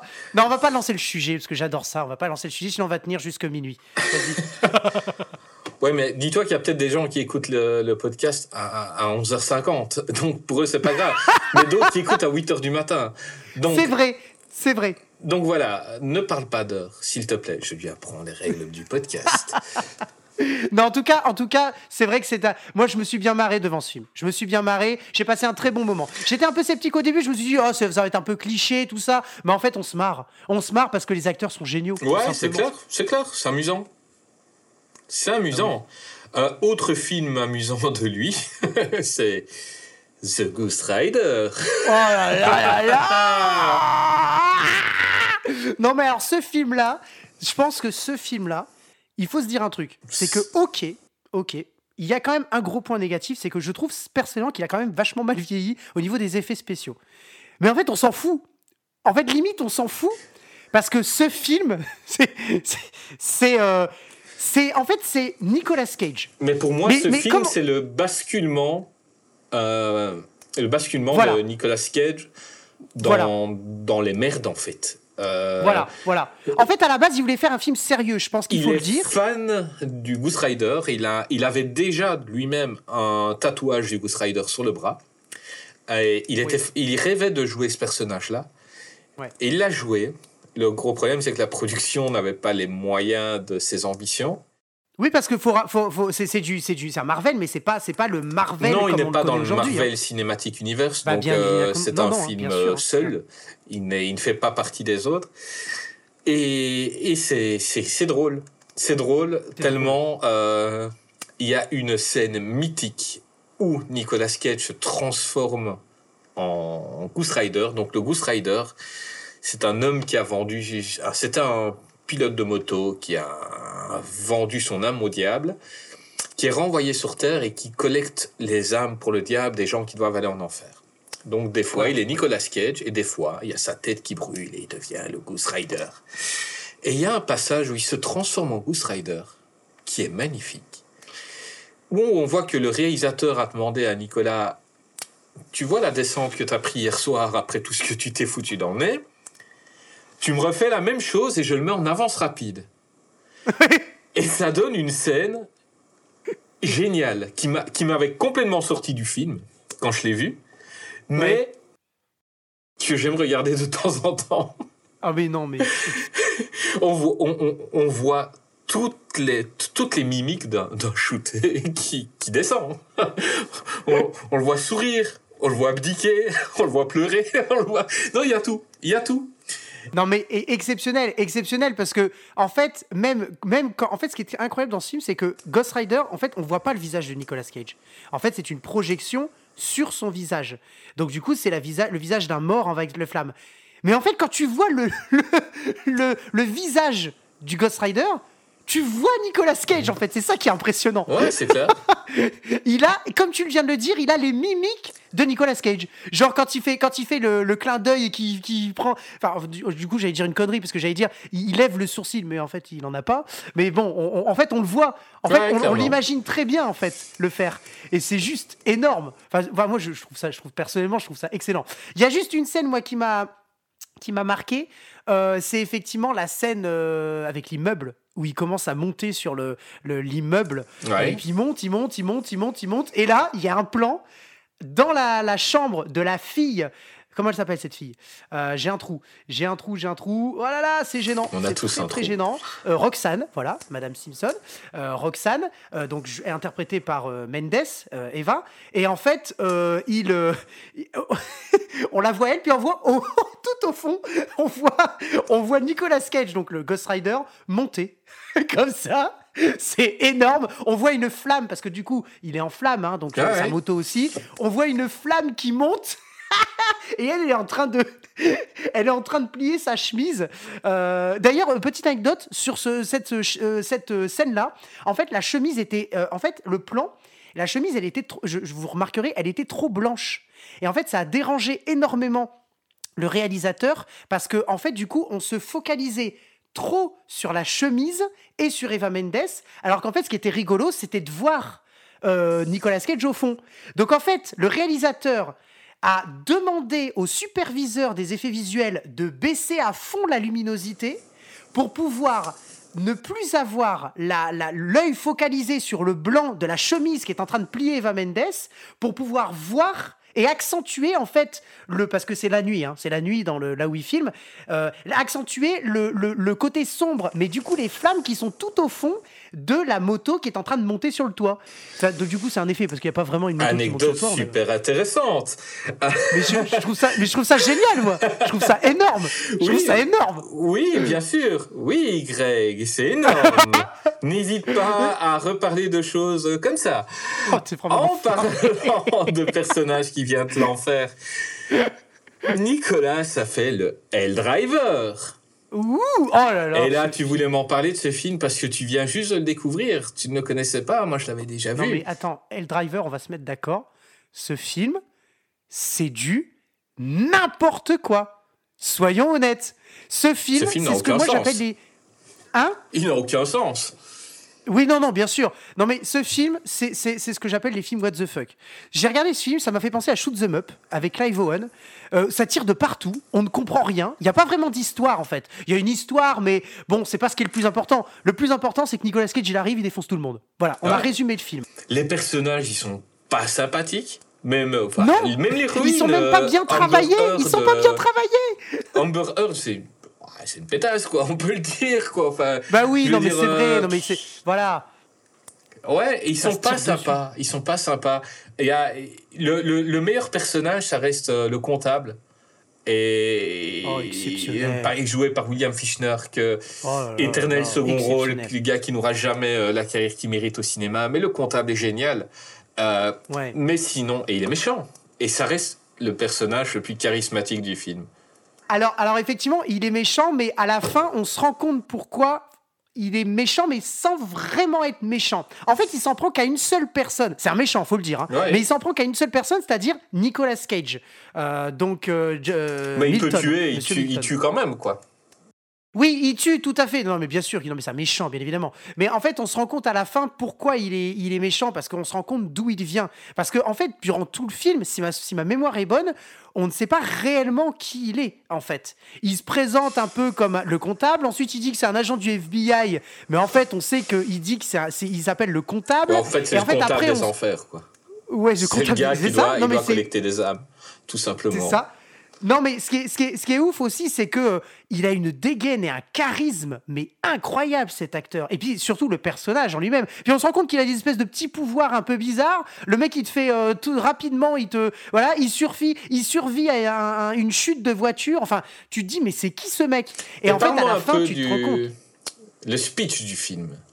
Ah, mais le film, c'est très simple. C'est en fait Monsieur Milton, euh, ancien euh, hors-la-loi, enfin bref. euh, en fait, sa fille a été, s'est fait assassiner. par un mec, une espèce de gourou d'une secte qui s'appelle Jonah King, très bien interprété par Billy Burke. Même si le personnage est pas, est pas très travaillé, l'interprétation est quand même vachement intéressante de, de Le Monsieur pitch, Burke. Craig. Le pitch. Et en fait, et voilà. Et en fait, euh, le, euh, en fait, c'est le, c'est le chef d'une, voilà, c'est un gourou. Et en fait, il, euh, Milton, Nicolas Cage, veut récupérer sa petite fille, c'est-à-dire la fille de sa fille. Sa fille s'est fait assassiner, elle était enceinte. Oui. Et en fait, il veut récupérer la fille de sa fille, donc sa petite fille. Mais il était en donc il va tout faire pour le faire. Il va tout faire. Il va tout faire. Donc c'est une histoire de vengeance en fait. Donc, mais Nicolas Cage était mort. Mais Nicolas Cage était effectivement mort. C'est ça qui est Il incroyable. s'est échappé C'est des que d'ailleurs tout le monde, d'ailleurs au, au- long du film, on se dit mais on a toujours mais, mais en fait t'étais pas mort? Oh salut, mais t'es mort en fait toi. Enfin on se dit putain mais oui mais en fait il était mort mais il est là. Voilà, il y a toujours la même réplique mais je dis non je pensais que t'étais mort toi. Enfin bref, durant tout le film, durant tout le film. Donc bref il, il s'évade, il revient sur terre, il veut il veut venger sa famille et c'est là où il rencontre Piper incarnée par euh, Amber Heard, qui est serveuse dans un restaurant routier. Et euh, effectivement, euh, voilà, ils vont, ils vont être ensemble pour pouvoir. euh, et- et- en fait, Nicolas Cage va la sauver. À elle, hein, faut, je pense qu'on peut le dire. hein, elle est, elle est Ouais, quand ouais. même sur le point de se faire assassiner par son ex-copain, qui, est un, qui est un connard fini. Bah, il voulait la mocher pour ne plus qu'elle retrouve un mec, donc il voulait lui mettre des Voilà. coups de poing au visage, tout simplement. Voilà, voilà. Et donc, euh, bref, en gros, c'est un film sur l'histoire d'un grand-père qui veut retrouver sa petite fille, et, euh, mais qui est aux mains, dans les mains d'une secte, et secte qui a quand même pour pratique, faut quand même le dire, c'est pour ça qu'il veut la sauver, et que, ses jours sont comptés, enfin, le, temps est important, euh, parce que, en fait, comment, le Jonah King, donc le, le- maître, de, le gourou de cette secte, a pour pratique de tuer les enfants, en fait. hein. C'est un sacrifice qu'il fait officiellement. Et là, en fait, il le fait pour une certaine bonne raison, parce qu'il est convaincu qu'ils sont les seuls à, pouvoir rester sur Terre. euh, et à maintenir l'ordre, la paix et, euh, euh, voilà cette espèce de, on est on est les plus puissants, c'est nous voilà c'est ça qui est et, il, va, assassiner la fille il- enfin la, la- du coup la petite fille sauf que Nicolas Cage va pas va pas le laisser faire c'est une histoire de, vengeance et alors il va défoncer tout le monde c'est ça qui est juste la première scène elle est géniale Ah, La première scène il tire, il, ca- il y a des gens qui éclatent. euh, Ah C'est- La première scène, déjà, il y a, il y a- t'as une, une fourgonnette qui vole. Le mec, il se met en plein milieu, il tire sur la fourgonnette, la fourgonnette, elle vole. Ok, sans problème, pas de souci. enfin voilà. Donc euh, non, non, non, non, mais voilà. Puis après, puis, effectivement, il est pourchassé par le comptable, le fameux comptable qui en fait, on sait à la fin que euh, spoiler alerte, c'est quelqu'un qui vient de là d'où vient euh, Monsieur Milton, c'est-à-dire des morts, de l'enfer. Et euh, la fin, je la trouve bien. La fin du Ouais, film, la je fin trouve ça est c'est sympa. sympa. La fin Elle, est- est elle est sympa. stylée. Ouais, ouais. Ouais, voilà, ça reste un des films un peu merdiques de Nicolas Cage, Ah comme oui, beaucoup merdique, ces mais dernières c'est c'est un film, ça bombarde. Ça tout bombarde. comme Primal, Oh là là. oh là le là. dernier Nicolas Cage en date, je pense, où Nicolas Cage est un chasseur euh, vraiment antipathique qui ramène un, un couillard blanc ou un puma blanc, je ne sais plus. C'est un puma blanc. Un puma blanc. ouais. Dans un bateau. Ah, un- oui, c'est un, jaguar en ou fait. un pardon, jaguar, c'est un jaguar blanc, blanc. d'accord. Voilà. Euh, il ramène en bateau où le FBI amène le plus gros tueur euh, de- du, du monde entier, euh, pareil, Oh, c'est qui veut être surveillé. Et Génial. le tueur s'échappe, évidemment. Et lâche euh, le, le cougar blanc et tous les animaux de Nicolas Cage. Et Nicolas Cage, en tant que chasseur, va essayer de le tuer. Parce que l'homme, il a tué tout le FBI super entraîné. Mais Nicolas Cage, c'est Nicolas Cage. Qu'as-tu pensé de ce film? Oh, j'ai adoré. Franchement, je te jure, en vrai, j'ai kiffé. Parce que déjà, un, j'aime les films nuls. Ça, c'est une, c'est une certitude. Les gens doivent savoir Euh, que c'est une de nos passions, les films nuls. Oui, oui, je pense. Mais j'ai adoré ce film et limite j'étais déçu parce qu'en fait je trouve qu'en fait le film est bien. C'est horrible ce que je vais dire, mais je m'attendais à un film vraiment nul et le, j'ai été assez déçu parce que le film il était quand même pas trop mal. Bah parce que Si Nicolas. Cage. Oui, alors attention parce que je trouve, alors Nicolas Cage est énorme dans ce film. Enfin voilà, moi je trouve qu'il est, franchement, en fait, en vrai, il est pas, son personnage est pas ouf. Il Mais est, c'est il là est où très je mauvais pense, son personnage.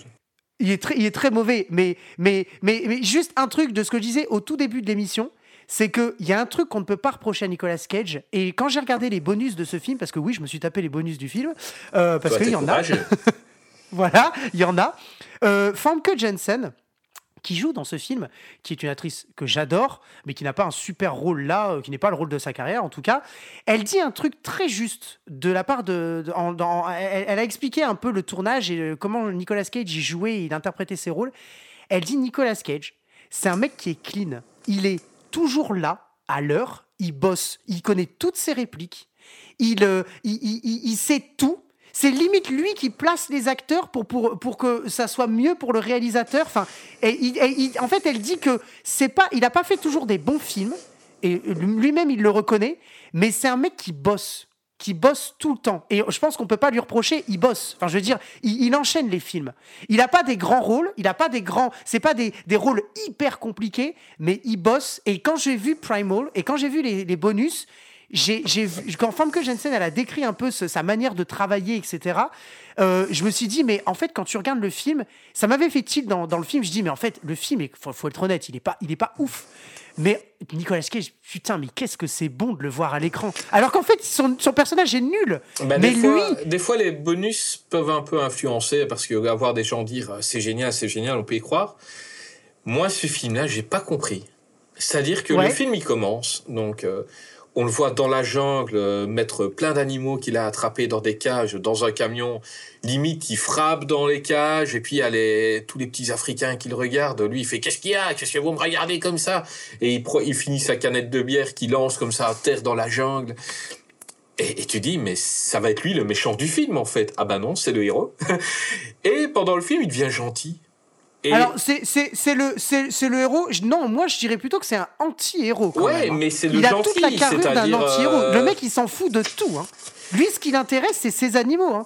Le- la fuite du terroriste, il s'en fout hein, au départ. hein. Ouais, il veut juste départ. récupérer ses animaux. hein. Mais, euh, mais une fois que le, le père du petit garçon se fait mort par le serpent, bah ouais, ça va, je vais le choper. Euh, Il y a des choses que j'ai trouvées pas très bonnes, les effets spéciaux, c'est pas bon. Je veux dire, on est en 2020.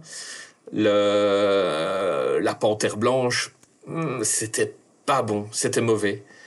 Oui, ah bah oui, mais la- ils avaient très peu de budget pour ça. Ouais, c'est voilà, c'est à la hauteur d'un asylum presque. Et c'est dommage. ah oui, parce carrément. que- Ah bah carrément, bah, bah, bien ça aurait pu évidemment. être bon.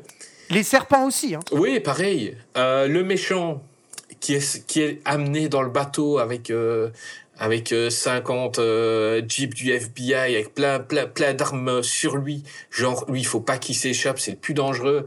Quand il est dans sa cage, il y a juste deux idiots qui mangent des pâtes et, à côté de lui. Et il arrive en faisant, il fait croire qu'il fait une attaque, il rentre dans la cage et lui, il les tue, il s'échappe. Ouais, à un moment, un mec comme ça, il doit, il doit pas avoir deux idiots qui le surveillent. Ils doivent au moins mettre un troisième à 5 mètres avec une arme. Euh, S'il sort de la cage, on le tue. Non, là, oh, il fait une attaque, viens, on rentre dans la cage. J'ai trouvé ça un peu con.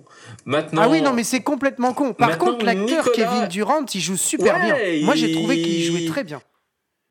Ouais, mal construit le personnage, mais il jouait bien. C'est-à-dire que Oui, il est censé ça, en être fait, super entraîné, mais euh, par exemple, quand il tue quelqu'un euh, de loin, il arrive au-dessus, il regarde, ouais, je t'ai tué, ah, euh, regarde quand même, t'es censé être un espion, donc regarde quand même autour de toi, planque-toi. Euh, là, le gars, Ouais. il est toujours euh, visible, quoi. Et mal écrit, mais il le joue bien, il cabotine pas mal.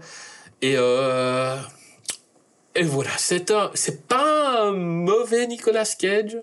C'est pas bon. Mais Non, il pas un est bon. vraiment oubliable. Il est vraiment oubliable. Je crois que Nicolas Cage sauve un peu le film.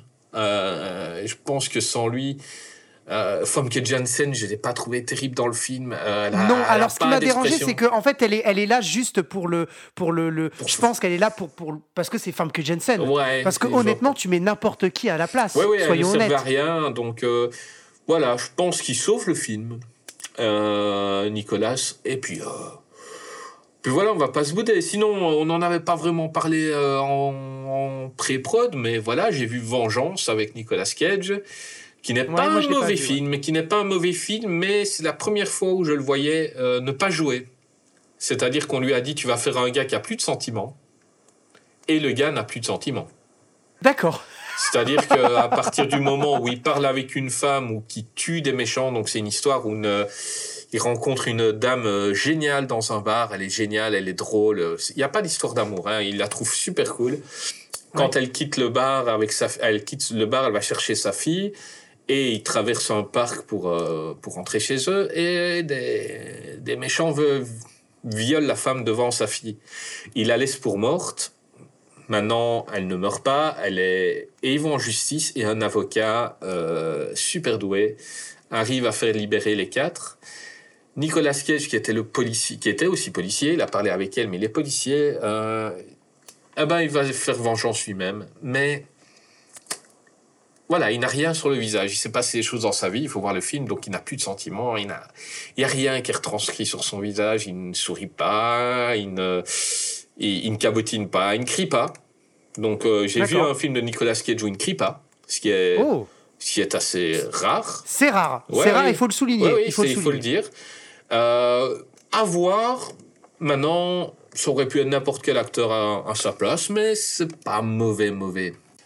Et sinon, Greg, as-tu un film préféré de Nicolas Cage? Oui. Ah, est-ce que tu en aurais trois? Oui.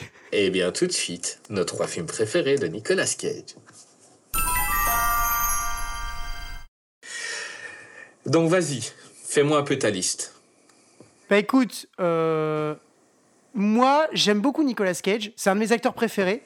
Mais le problème, c'est que c'est pas un acteur, je me dirais, tiens, je vais me re-revoir un film avec lui. C'est impressionnant hein, quand même. C'est un bon acteur, moi je l'adore. Je pense que c'est effectivement un de mes acteurs préférés, mais je me dis pas, tiens, je vais regarder un film avec Nicolas Cage. Voilà. Bon, ceci dit, il y a un film que j'ai vu le plus de fois, et je pense que c'est parce que c'est mon préféré, c'est Benjamin Gates, le tout premier, le 1, en fait. Même si effectivement, euh, c'est. euh, je parle du film en lui-même, hein. même si effectivement c'est très facile et tout ça, j'ai passé un excellent moment en regardant le film, en fait. Je me suis pas du tout pris la tête, je me suis pas. euh, voilà. C'est. Pour moi, je pense que ça serait le numéro un Ah, parce tu- que sais j'ai vraiment yeux- bien aimé. Tu sais qu'aux yeux des autres podcasteurs euh, professionnels du cinéma, mettre Benjamin Gates comme film numéro un de Nicolas Cage va nous faire, faire perdre beaucoup de crédibilité. Oui, mais tu m'as demandé subjectivement, Je- tu m'as pas, tu m'as demandé ressenti. artistiquement. on hein. est d'accord, mon ami, on est d'accord. C'était pour t'ennuyer. Allez, ensuite, tu as quel film préféré? Alors ensuite, je pense, il faut quand même le mettre. euh, j'ai adoré euh, Snake, euh, Snake Eyes, et je crois que si un jour, là, là, à l'heure actuelle, je me dis, je vais revoir un film, c'est celui-là, parce qu'il y a des plans que j'ai ratés, enfin que j'ai ratés. Je veux dire, j'ai regardé le film forcément, mais quand on regarde une fois, ça suffit pas. On sait très bien que pour faire une critique d'un film ou pour vraiment l'avoir, il faut le regarder deux fois, il faut le regarder trois fois, il faut le regarder quatre fois, et au bout de la cinquième fois, on se dit, ah, bah ça, je l'avais pas vu. Donc, euh, franchement, ce film-là, je le mets deux parce que je l'adore. Je, je- je- j'ai, franchement, j'ai bien aimé. J'ai, ce que, ce que j'ai adoré, c'est le jeu de Nicolas Cage, qui est pour moi de loin le meilleur dans tous ces films que j'ai vus, en tout cas. Voilà, est-ce que tu aurais un troisième? Ah, je suis désolé, je vais te décevoir. hein. Je vais te décevoir. ah, S'il dit Benjamin Gates 2, je, Non, je, non, je- non. Non, non, non, je vais encore plus te. Je vais encore plus te décevoir. J'ai kiffé Primal. Oh, je te putain. jure. Oh putain J'ai kiffé ce film. Je te jure, je te jure. Oh, hey, tous les... Attends, à toutes les scènes, quand ils ouvraient une porte, je me suis dit, oh, il va y avoir le jaguar. Donc, imaginons, il y a quelqu'un qui a fait un coma depuis 30 ans, il ne connaît pas Nicolas Cage. Oui. Tu dois lui montrer trois films, tu lui montres Primal. Ah oui, je lui montre Primo parce que je lui montre. Non mais attends, je vais. Non mais je vais t'expliquer pourquoi? Je vais t'expliquer. Je, Ah oui, je ah non, lui montre. je veux savoir pourquoi, je suis tout de suite. en fait, je lui montre d'abord. Non, d'abord, je lui montre Benjamin Gates parce que c'est une grosse, grosse prod. Déjà. C'est une des plus grosses prods en termes de budget qu'ils ont eu. Ouais. Après, je lui montre. Faut, faut être honnête, c'est un Disney et tout, euh, Buck- Buckheimer, etc. Je lui montre Snake Eyes pour voir le- la performance incroyable du jeu d'acteur dans un film, faut dire, ex- très bon. Pas, pas pour ne pas dire exceptionnel, c'est ça que je voulais dire.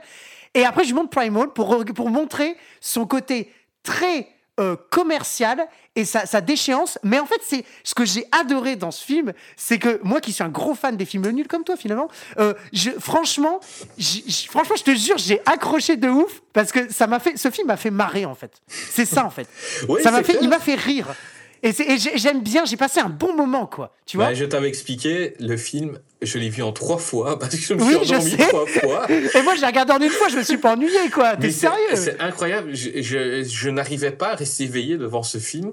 Les effets spéciaux m'endormaient. endormis de fond. Mais oui, mais comparé à mes trois films à moi, c'est normal. Parce que moi, mon préféré, c'est Rock. Et Rock, tu peux pas t'endormir devant. Ouais, non, c'est vrai. Rock, c'est mon film ouais, préféré, déjà, sûr. Pour plusieurs raisons. La première, c'est Sean Connery.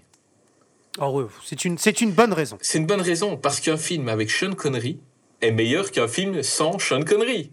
Exactement. On est d'accord. parce que la musique de Hans Zimmer dedans est géniale. Oui, oui, oui. Parce que Michael Bay n'était pas encore Michael Bay. Il venait juste de faire Bad Boys. Et il n'avait pas encore fait euh, Armageddon et Transformers. Et puis des films qu'on qu'on comprend rien quand ils se battent. C'est The Rock. Et ça, hein, voilà, je peux pas l'enlever. Mon deuxième, ah, c'est le petit John Woo, Volteface. Parce que quand j'ai Ouais. regardé Volteface, j'avais un peu mal pour les acteurs parce que c'est surtout, j'avais un peu mal quand, quand on demande à Travolta de jouer du Nicolas Cage. Ah oui, mais c'était là Et- toute la complexité du rôle. hein. Oui, au- autant Nicolas Cage peut jouer plus doucement, mais Travolta avait du mal. Mais, mais par contre, ils ils s'en donnent tous les deux à cœur joie, ils essayent. Ça pète, il y a des ralentis, il y a des colombes qui volent pendant que les gens ils se tirent dessus dans des églises. Et moi, ça j'aime. Moi, pff, ça me vend un film. Est-ce que je peux deviner ton troisième? Allez, vas-y, devine mon troisième. Moi, je pense que t'as vraiment kiffé de ouf Lord of War. Ah, j'ai aimé Lord of War, vraiment. C'est mon Et troisième. c'est ton troisième? Ouais, c'est mon troisième. Ah, Et excellent. J'ai kiffé parce que c'est un, bah, un sujet qui me tient à cœur et que, et que vo- voir un acteur comme Nicolas Cage prendre des risques, parce que c'est prendre des risques de faire ça, de, de montrer aux gens un peu, maintenant, c'est pas non plus, c'est pas Scarface non plus, mais euh, on montre, voilà ce qui se passe dans la guerre, les armes, et je pense que c'est son dernier grand film, pour moi. Si, euh, si on peut dire que c'est un grand acteur, je vais prendre Snake Eyes. Il y a des films dont on n'a pas parlé, comme Living Las Vegas, tout ça. Oui, tout mais c'est ces grands films. Mais euh, Lord of War, hum, je kiffe. Et Ouais, c'est un des rares films où, où j'ai aimé Jared Leto dedans, tu vois. C'est il y a Ian Holm, Sir fucking Ian Holm, qui est extraordinaire comme acteur. Je l'aime. Ouais, tu vois ce qui m'a dérangé dans Lord of War, ça c'est un gros reproche que je ferais, c'est qu'ils ont pas du tout vendu Ian Holm dedans, alors qu'en fait le mec il est quand même un petit peu important, quand même un petit peu, hein. Ouais. Et euh, ce mec c'est un acteur mais énorme, mais ils génie. l'ont pas vendu. Ils l'ont pas vendu du tout. Non, je crois qu'ils Le l'ont pas problème, voulu. c'est que il est même pas sur la pochette de. Parce que moi, je collectionne les DVD, je suis un grand fan, hein, voilà. Et il est même pas sur la pochette du DVD. T'as genre Nicolas Cage, en dessous, t'as Ethan Hawke et Jared Leto. Il est où Yann Holm Alors que le mec, il apparaît quand même plus d'une fois dans le film, quoi. Alors que t'es, on est capable de nous vendre une, une jaquette, euh, un boîtier DVD marqué Steven Seagal dessus, Il alors que le mec, il a joué dedans. 3 minutes, quoi. non mais sérieux Non mais t'es. Attends Ah non, on est où là? On est où? Non mais Yann Holm, un peu de respect quoi. Le mec c'est euh, Bilbo. Enfin merde, j'adore, j'adore. Tu savais que Nicolas Cage avait été en classe avec Johnny Depp? Absolument, je le savais. Tout à Et fait. j'aurais tellement aimé être le prof, quoi. Avoir ces deux cabotins en classe, ça devait être Ah génial. ouais, carrément.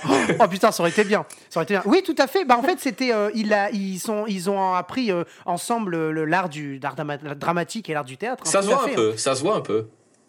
Oui, parce que justement, j'allais euh, dans une, une petite conclusion, j'allais te dire que Nicolas Cage, au niveau de la, voilà, de la filmographie, de la, la, qualité, de la performance, je veux dire, le- les capacités de travail aussi, on voit, on sent, on le voit pas, mais enfin moi en tout cas je le vois pas, mais je le sens, ça se sent que on, on est sur la, même gamme d'acteurs que par exemple Johnny Depp. Johnny Depp a eu des, années folles, faut, faut le dire. Il a eu des films excellents. Je pense qu'on peut le comparer à certains films de Nicolas Cage, des rôles notamment, peut-être pas les films, mais les rôles, j'entends. Donc le travail qu'il y a derrière, qui, qui sont époustouflants, tout comme Nicolas Cage et en comparaison avec Johnny Depp. Et je pense que, et d'ailleurs les années co- coïncident un petit peu. Hein. Je sais pas si tu as regardé un petit peu quand tu as, su que, que Nicolas Cage et Johnny Depp étaient ensemble, euh, ils avaient étudié ensemble. Les, les années de, de les belles années, elles coïncident un petit peu. On est dans les années 90, début des années 2000. Après, effectivement, L'Heure de voir, je crois qu'il est de 2005. Euh, je pense qu'après L'Heure de voir, pour Nicolas Cage, on commence un petit peu à couler. Ce qui n'est pas forcément le cas de, Johnny Depp, parce que Johnny Depp, il a quand même continué à, faire, à jouer des rôles quand même pas trop trop mauvais, euh, mais des fois dans des films qui n'ont pas forcément marché. Mais euh, effectivement, tu sens que ces deux acteurs, qui ont, ils ont un potentiel, mais ils n'ont pas pris le tournant. Ils n'ont pas pris le même tournant après. hein. Ça, c'est- C'est clair. Maintenant, il faut savoir que Nicolas Cage a quand même gagné un Oscar pour Living Las Vegas. oui, tout à Mais fait. il a été aussi nommé 13 fois aux Razzie Awards, qui sont Ouais. les Oscars des mauvais films. Les Oscars des Et pires. je euh, pense que dans les grands acteurs, ça doit être un des plus grands nominés. Il a fait quelques merdes quand même. Oui, oui. Euh, ah, oh, je pense qu'on est en concurrence avec Bruce Willis sur ces dernières années. Excuse-moi, Ouais, mais ouais, ouais, Bruce Willis qui sera un de nos prochains sujets. est pas On l'embrasse, d'ailleurs, Il hein. est pas mal. On t'embrasse, Bruce, mais euh, tu vas ramasser. tu vas torcher. mais euh, Oh, tu vas prendre. ah non, mais c'est euh, franchement. euh, Dis-moi. On a parlé de Nicolas Cage. Maintenant, toutes les semaines, je vais faire un petit jeu. Aujourd'hui, je t'en ai préparé un. Ah oui, vas-y. J'ai trouvé des films de merde Oh merci, j'adore ça. et j'en ai inventé. Oh, t'es vraiment enfoiré. Et tu vas Tu vas me demander, tu vas me demander de savoir si c'est inventé ou si c'est bon. Si.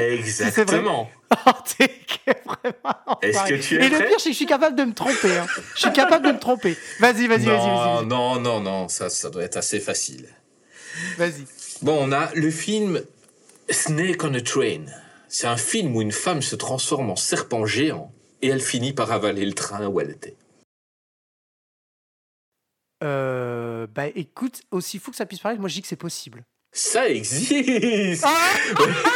C'est génial. c'est une- J'ai vu Ah, le film, génial. donc c'est une C'est trop bien. Ils ont vu euh, des serpents dans l'avion et ils ont un peu imité. On a A Star is Born.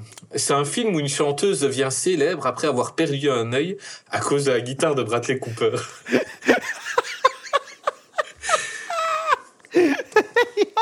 Il épargne même pas Lady Gaga et Bradley Cooper, quoi. S'en fallait.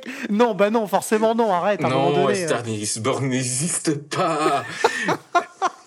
Euh, tu savais qu'il y avait eu une suite à Titanic, donc Titanic 2, c'était 100 ans après le naufrage du Titanic, il y a un milliardaire qui reconstruit le bateau et il se reprend un iceberg. Eh ben tu sais quoi? Hmm? Je dirais oui et je l'ai vu. Je crois que je l'ai vu. Eh ben ça existe. Ça Eh existe. ben oui, et, et c'est celui-là, et je l'ai là dans ma collection. Oh mon dieu, t'as vraiment de la merde. film. Ah oui, oui. Mais alors Le Titanic Oh 2, quoi. Oh putain Mais alors, mais d'une d'une nullité mais inc- incommensurable. On a Ratanouille. C'est un rat qui aide un cuisinier à préparer des nouilles pour sauver son restaurant. Qu'il est Eh, parti. Est-ce que ça existe ou pas C'est- vraiment. Bah non, bien, si- bien sûr que non. Eh ben, malade ça existe. Et c'est Mais film assuré, mais c'est le premier film en image de synthèse qui s'appelait Ratanouille. Mais c'est un scandale Mais c'est un scandale Ça. Je veux voir ce film absolument. Je vais l'acheter tout de suite. Je vais aller, je vais aller sur Amazon. Attends, vas-y, comment il s'appelle? Je te l'enverrai. On a Transmorphers. C'est un film avec des robots qui se transforment en bagnoles super moches pour combattre des robots avec des, des- qui se transforment aussi en bagnoles super moches. Est-ce que ça existe? Non, non, non. Eh ben, ça existe. Oh putain, je l'ai pas vu C'est un mock Eh non mais movie, sérieux, c'est films- quoi? Moi je suis un grand fan des films de série B, les Asylum et tout, je les ai pas vus ceux-là. Non mais c'est Donc, sérieux euh, ou quoi c'est les mockbusters, donc c'est des films euh, qui prennent les films connus et. C'est pas des parodies parce qu'ils se prennent au sérieux, mais ils ont beaucoup moins de moyens. oui, oui, c'est le moins qu'on puisse dire. D'accord, je ne l'ai pas Euh, vu. donc on a- Merci beaucoup, la suite. On a Schneck. C'est un troll avec une tête de vagin qui est aidé par un âne pour sauver une princesse. Vas-y, casse-toi. Vas-y, tu sors là. Vas-y, t'es cache. bah, bien sûr que non. hein. Vas-y, non, casse-toi. non, non, Schneck suivant. n'existe pas. Snake n'existe pas et on l'embrasse. Oui, voilà. On a 18 ans, toujours pucelle. Donc c'est une fille de 18 ans n'a toujours pas fait d'amour. Alors ses copines vont tout faire pour lui donner, lui trouver un mec parce que 18 ans, merde, c'est vieux quand même. Non, non, je dis non. Eh ben ça existe. Oh putain, mais sérieux, Ah oui, mais oui. eh, c'est quoi de ces films mais, eh, mais non, mais non, mais à un moment donné, faut arrêter de faire des films comme ça. Les gars, réveillez-vous. T'imagines, ils ont fait une table ronde, ils se sont tous dit Ah oui, Fabrice, c'est un excellent film ça. Et en plus, on va rajouter un mec qui est super beau gosse. Ouais, non, non, blond, en plus, c'est- génial pour la jeunesse, tu vois. Genre, euh, t'as 18 ans, t'as pas encore baisé, il, il faut vraiment qu'on trouve quelqu'un, quoi. Oh non, mais sérieux, c'est quoi de ces films Merde? Ouais. Ils se sont tous réunis, il n'y a pas un seul qui a eu les couilles de dire Les gars, on fait de la merde Euh, en parlant Ah, de c'est pas merde, euh, est-ce que tu as vu Flask and Furious? Donc, c'est une, une dame dont la chirurgie esthétique karaté est bien vénère et elle va se venger. Non, je l'ai pas vu et ça existe pas. Ça mais si ça, tu me n'existe dis que ça existe, je te jure, mais- mais- je dégomme mon micro. Mais je, je rêve d'un monde où existerait le film euh, Flask and Furious. D'accord, ok. Mais ça Encore une n'existe fois, pas. hein, la porte de Stargate, tu la prends, hop, chut. C'est peut-être justement avec le Superman de Nicolas Cage. Voilà. C'est peut-être le même film. Donc, euh, on a Harry Fucker à l'école des sorcières. Donc, c'est un garçon qui utilise sa baguette pour défoncer des adoratrices de Satan. Vraiment con. Bien sûr que non. Et on embrasse d'ailleurs Harry, Harry Potter. hein. Oui, oui, On embrasse Daniel Radcliffe qui lui aussi est un acteur qui euh, un bon acteur attention Ouais, un ouais, bon très bon euh, acteur. dramatique euh. à la base c'est un comédien hein. attention il est sur les planches hein. Ouais, ouais, exactement. Euh, J'ai aussi euh, les nazis du centre de la Terre. Donc, euh, les nazis ont survécu. Ils vivent au centre de la Terre et se préparent à nous envahir pour installer le quatrième Reich. bah oui Et ben oui, ça existe. ça me fait ça, bien sûr que ça existe et ça me fait penser à un film où ils, où ils sortent de la planète Terre ou un truc comme ça ouais, c'est un blockbuster de ce film-là, en fait. Euh, Alors sauf voilà, que là, ils le, sont fi- sous le terre. film, le film ce que j'ai en mémoire, c'est Iron Sky. Ouais, c'est Iron Et, Sky. euh, les, nazis sont sur la Lune. Voilà. Grosse Et- merde, mais drôle. euh, énorme, quoi. C'est génial, c'est génial. Oh putain, génial. Bravo, hein. Bravo, bravo. Ouais. Eh ben voilà, Ah, t'as presque réussi le petit jeu. Ouais, il y en a quand même deux, trois que j'ai pas trouvé là, hein, euh, et que je connaissais pas, là, les films de série B, il va falloir que je mate ça. hein. Ah, mais je t'enverrai ça, je t'enverrai ça, tu vas rigoler. Carrément. Carrément. Euh, Est-ce que t'as une Rocco Un film de merde, parce qu'on va vous recommander un film de merde, parce que c'est notre passion. Un film à voir des- avec des potes, mais en respectant les distanciations sociales. Voilà. écoute. Eh ben écoute, euh, j'en ai un. Il s'appelle, il s'appelle Alien Invaders. c'est effectivement, si vous me posez la question, oui. C'est un Asylum qui a été édité en DVD chez Zillow. Alors, il faut savoir que Zillow, c'est un, voilà, c'est de la distribution de films nuls, il faut être honnête, euh, de films de série B. Et, euh, et effectivement, il s'appelle Alien Invaders et j'ai, kiffé ce film. Alors, juste pour vous raconter, en fait, on est dans les années, dans les années 1800, durant la conquête de, de l'Ouest aux États-Unis.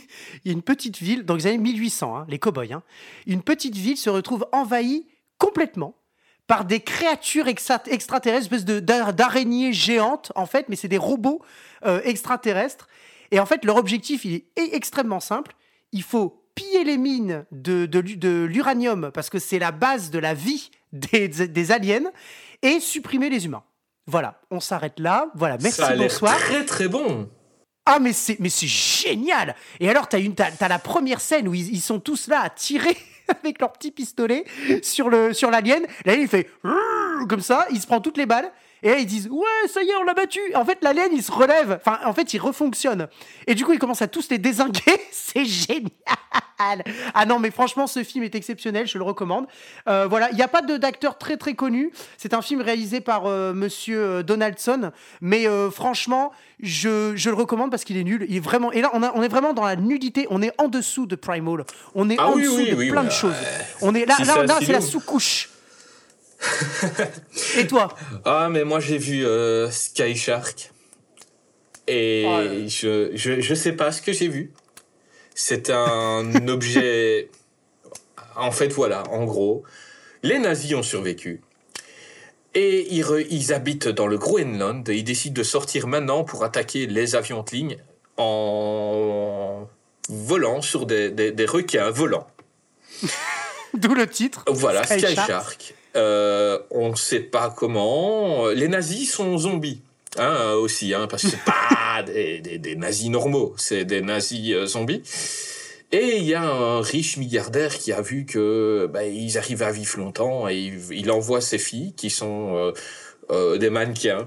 Je parle des actrices, hein, pas des vrais mannequins dans le film, mais qui ont euh, 35 ou 40 ans et qui font du kung-fu et qui vont aller se battre contre les zombies. euh, C'est génial. et, et, et je, je sais pas à quel moment ils se sont dit ce serait bien de l'écrire, ce serait bien de le filmer. Je, je, je ne sais pas. Mais euh, j'ai surkiffé. Tellement c'était nul. Et, euh, et franchement, si vous êtes avec un pote, que vous avez des bières, regardez Sky Shark. Faites-moi plaisir. non mais à noter que le film vient de sortir parce que moi du coup tout ce qui est sorti DVD comme je les collectionne j'adore et tout euh, il vient de sortir en édition limitée c'est-à-dire qu'il y a un nombre ré- réduit de de- d'exemplaires de ce film c'est sûr qu'ils en ont ils en ont fait 1000 parce que c'est sûr qu'il n'y en a pas il y a- il va pas y avoir plus de 1000 personnes qui vont l'acheter Euh, mais et je fais partie de ces 1000 personnes et j'en suis fier mais euh, mais effectivement il vient de sortir Mec, je, Oui. je crois que tu es le seul à avoir le DVD. Alors pour te dire, pour te dire quand même que dans les magasins, dans les grandes chaînes, hein, euh, en général, euh, tu as, une dizaine d'exemplaires maximum. C'est-à-dire qu'il y a le rayon DVD et il y a 10, 10 DVD a- avec euh, 10 en comptant le Blu-ray. hein. C'est-à-dire que tu as 3, 3 Blu-ray et tu as 7 DVD, quoi, tu vois. Euh, euh, et c'est bien marqué édition limitée. Euh, et il vient de sortir, la boîte est rouge. Donc si vous voulez l'acheter, faites-moi plaisir, achetez-le. Et non, franchement, vous avez passé, je pense, un très bon. Mais si, si, Euh, mais si, non, mais attends.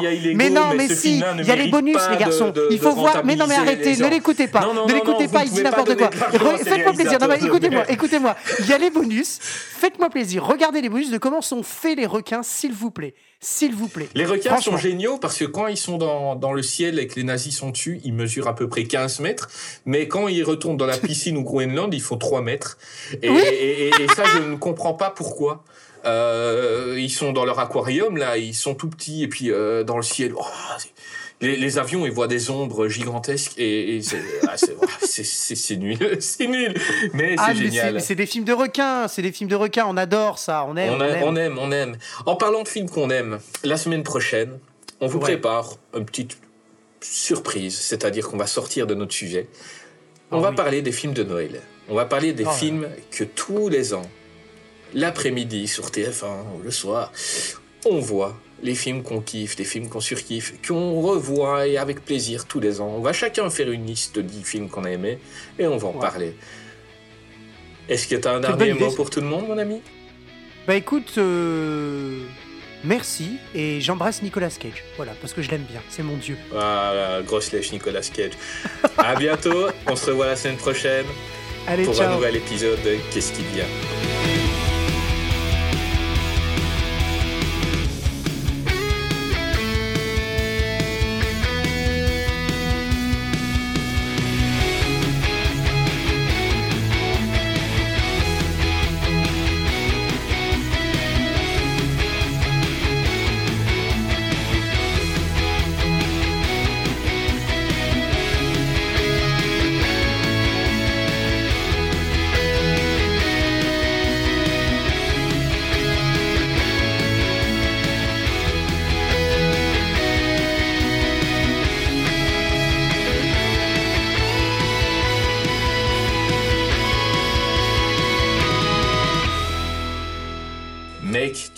Primal comme film numéro 1. Mais oui, mais j'ai kiffé ce film Mais je comprends pas comment t'as pas aimé en vrai Mais c'est pas que j'ai je l'ai pas vu. aimé, mais Mais arrête, mais arrête, arrête, arrête, arrête Je l'ai vu, je me suis dit, putain, mais qu'est-ce qu'il est bon ce film Il est tellement nul qu'il est bon Attends, Non, on a- franchement, on a je me suis dit, en plus, je suis sûr, il va le mettre dans ses... Au moins, au moins il est sur son top 5, Ouais, c'est sûr mais Famke tu mets pas dans ton top le 3, film. ok, d'accord. Euh, elle sortait juste du bloc opératoire. Non, mais le Botox, il elle avait mis... Donc déjà, on se doute que le film, il a été tourné en 4 jours. Elle venait de le mettre, le Botox. Elle Oui. bouge plus. Oui. Elle ne bouge plus. Ah oui, non, mais non, non. Alors par contre, par contre, il y a un truc, il y a un truc euh, de ouf euh, dans ce dans ce film que j'ai adoré, c'est la BO. La BO, en fait, faut, il- au, au tout début, ils sont en, en, en fait, il est dans une forêt, c'est la forêt amazonienne côté Brésil, parce que je rappelle que la forêt amazonienne, ça s'étend aussi en Colombie. Et en fait, il est du côté Brésil. Et en fait, ce qui est très rigolo, et c'est ça que j'ai pas compris, c'est qu'il est dans la forêt amazonienne au Brésil, et en fait, les mecs, ils parlent espagnol, alors qu'en fait, ils doivent parler portugais. On parle portugais au Brésil. Attends, Et j'ai pas compris. c'est la seule après- incohérence que tu as vue dans ce film. Non, non, mais, non, mais ça, c'est. Non, non, non, mais. T'as un film complètement con. Et tu- tu crois franchement que les réalisateurs se seraient attardés à ça? Ouais, ouais, non, mais non, j'avoue, j'avoue, j'avoue.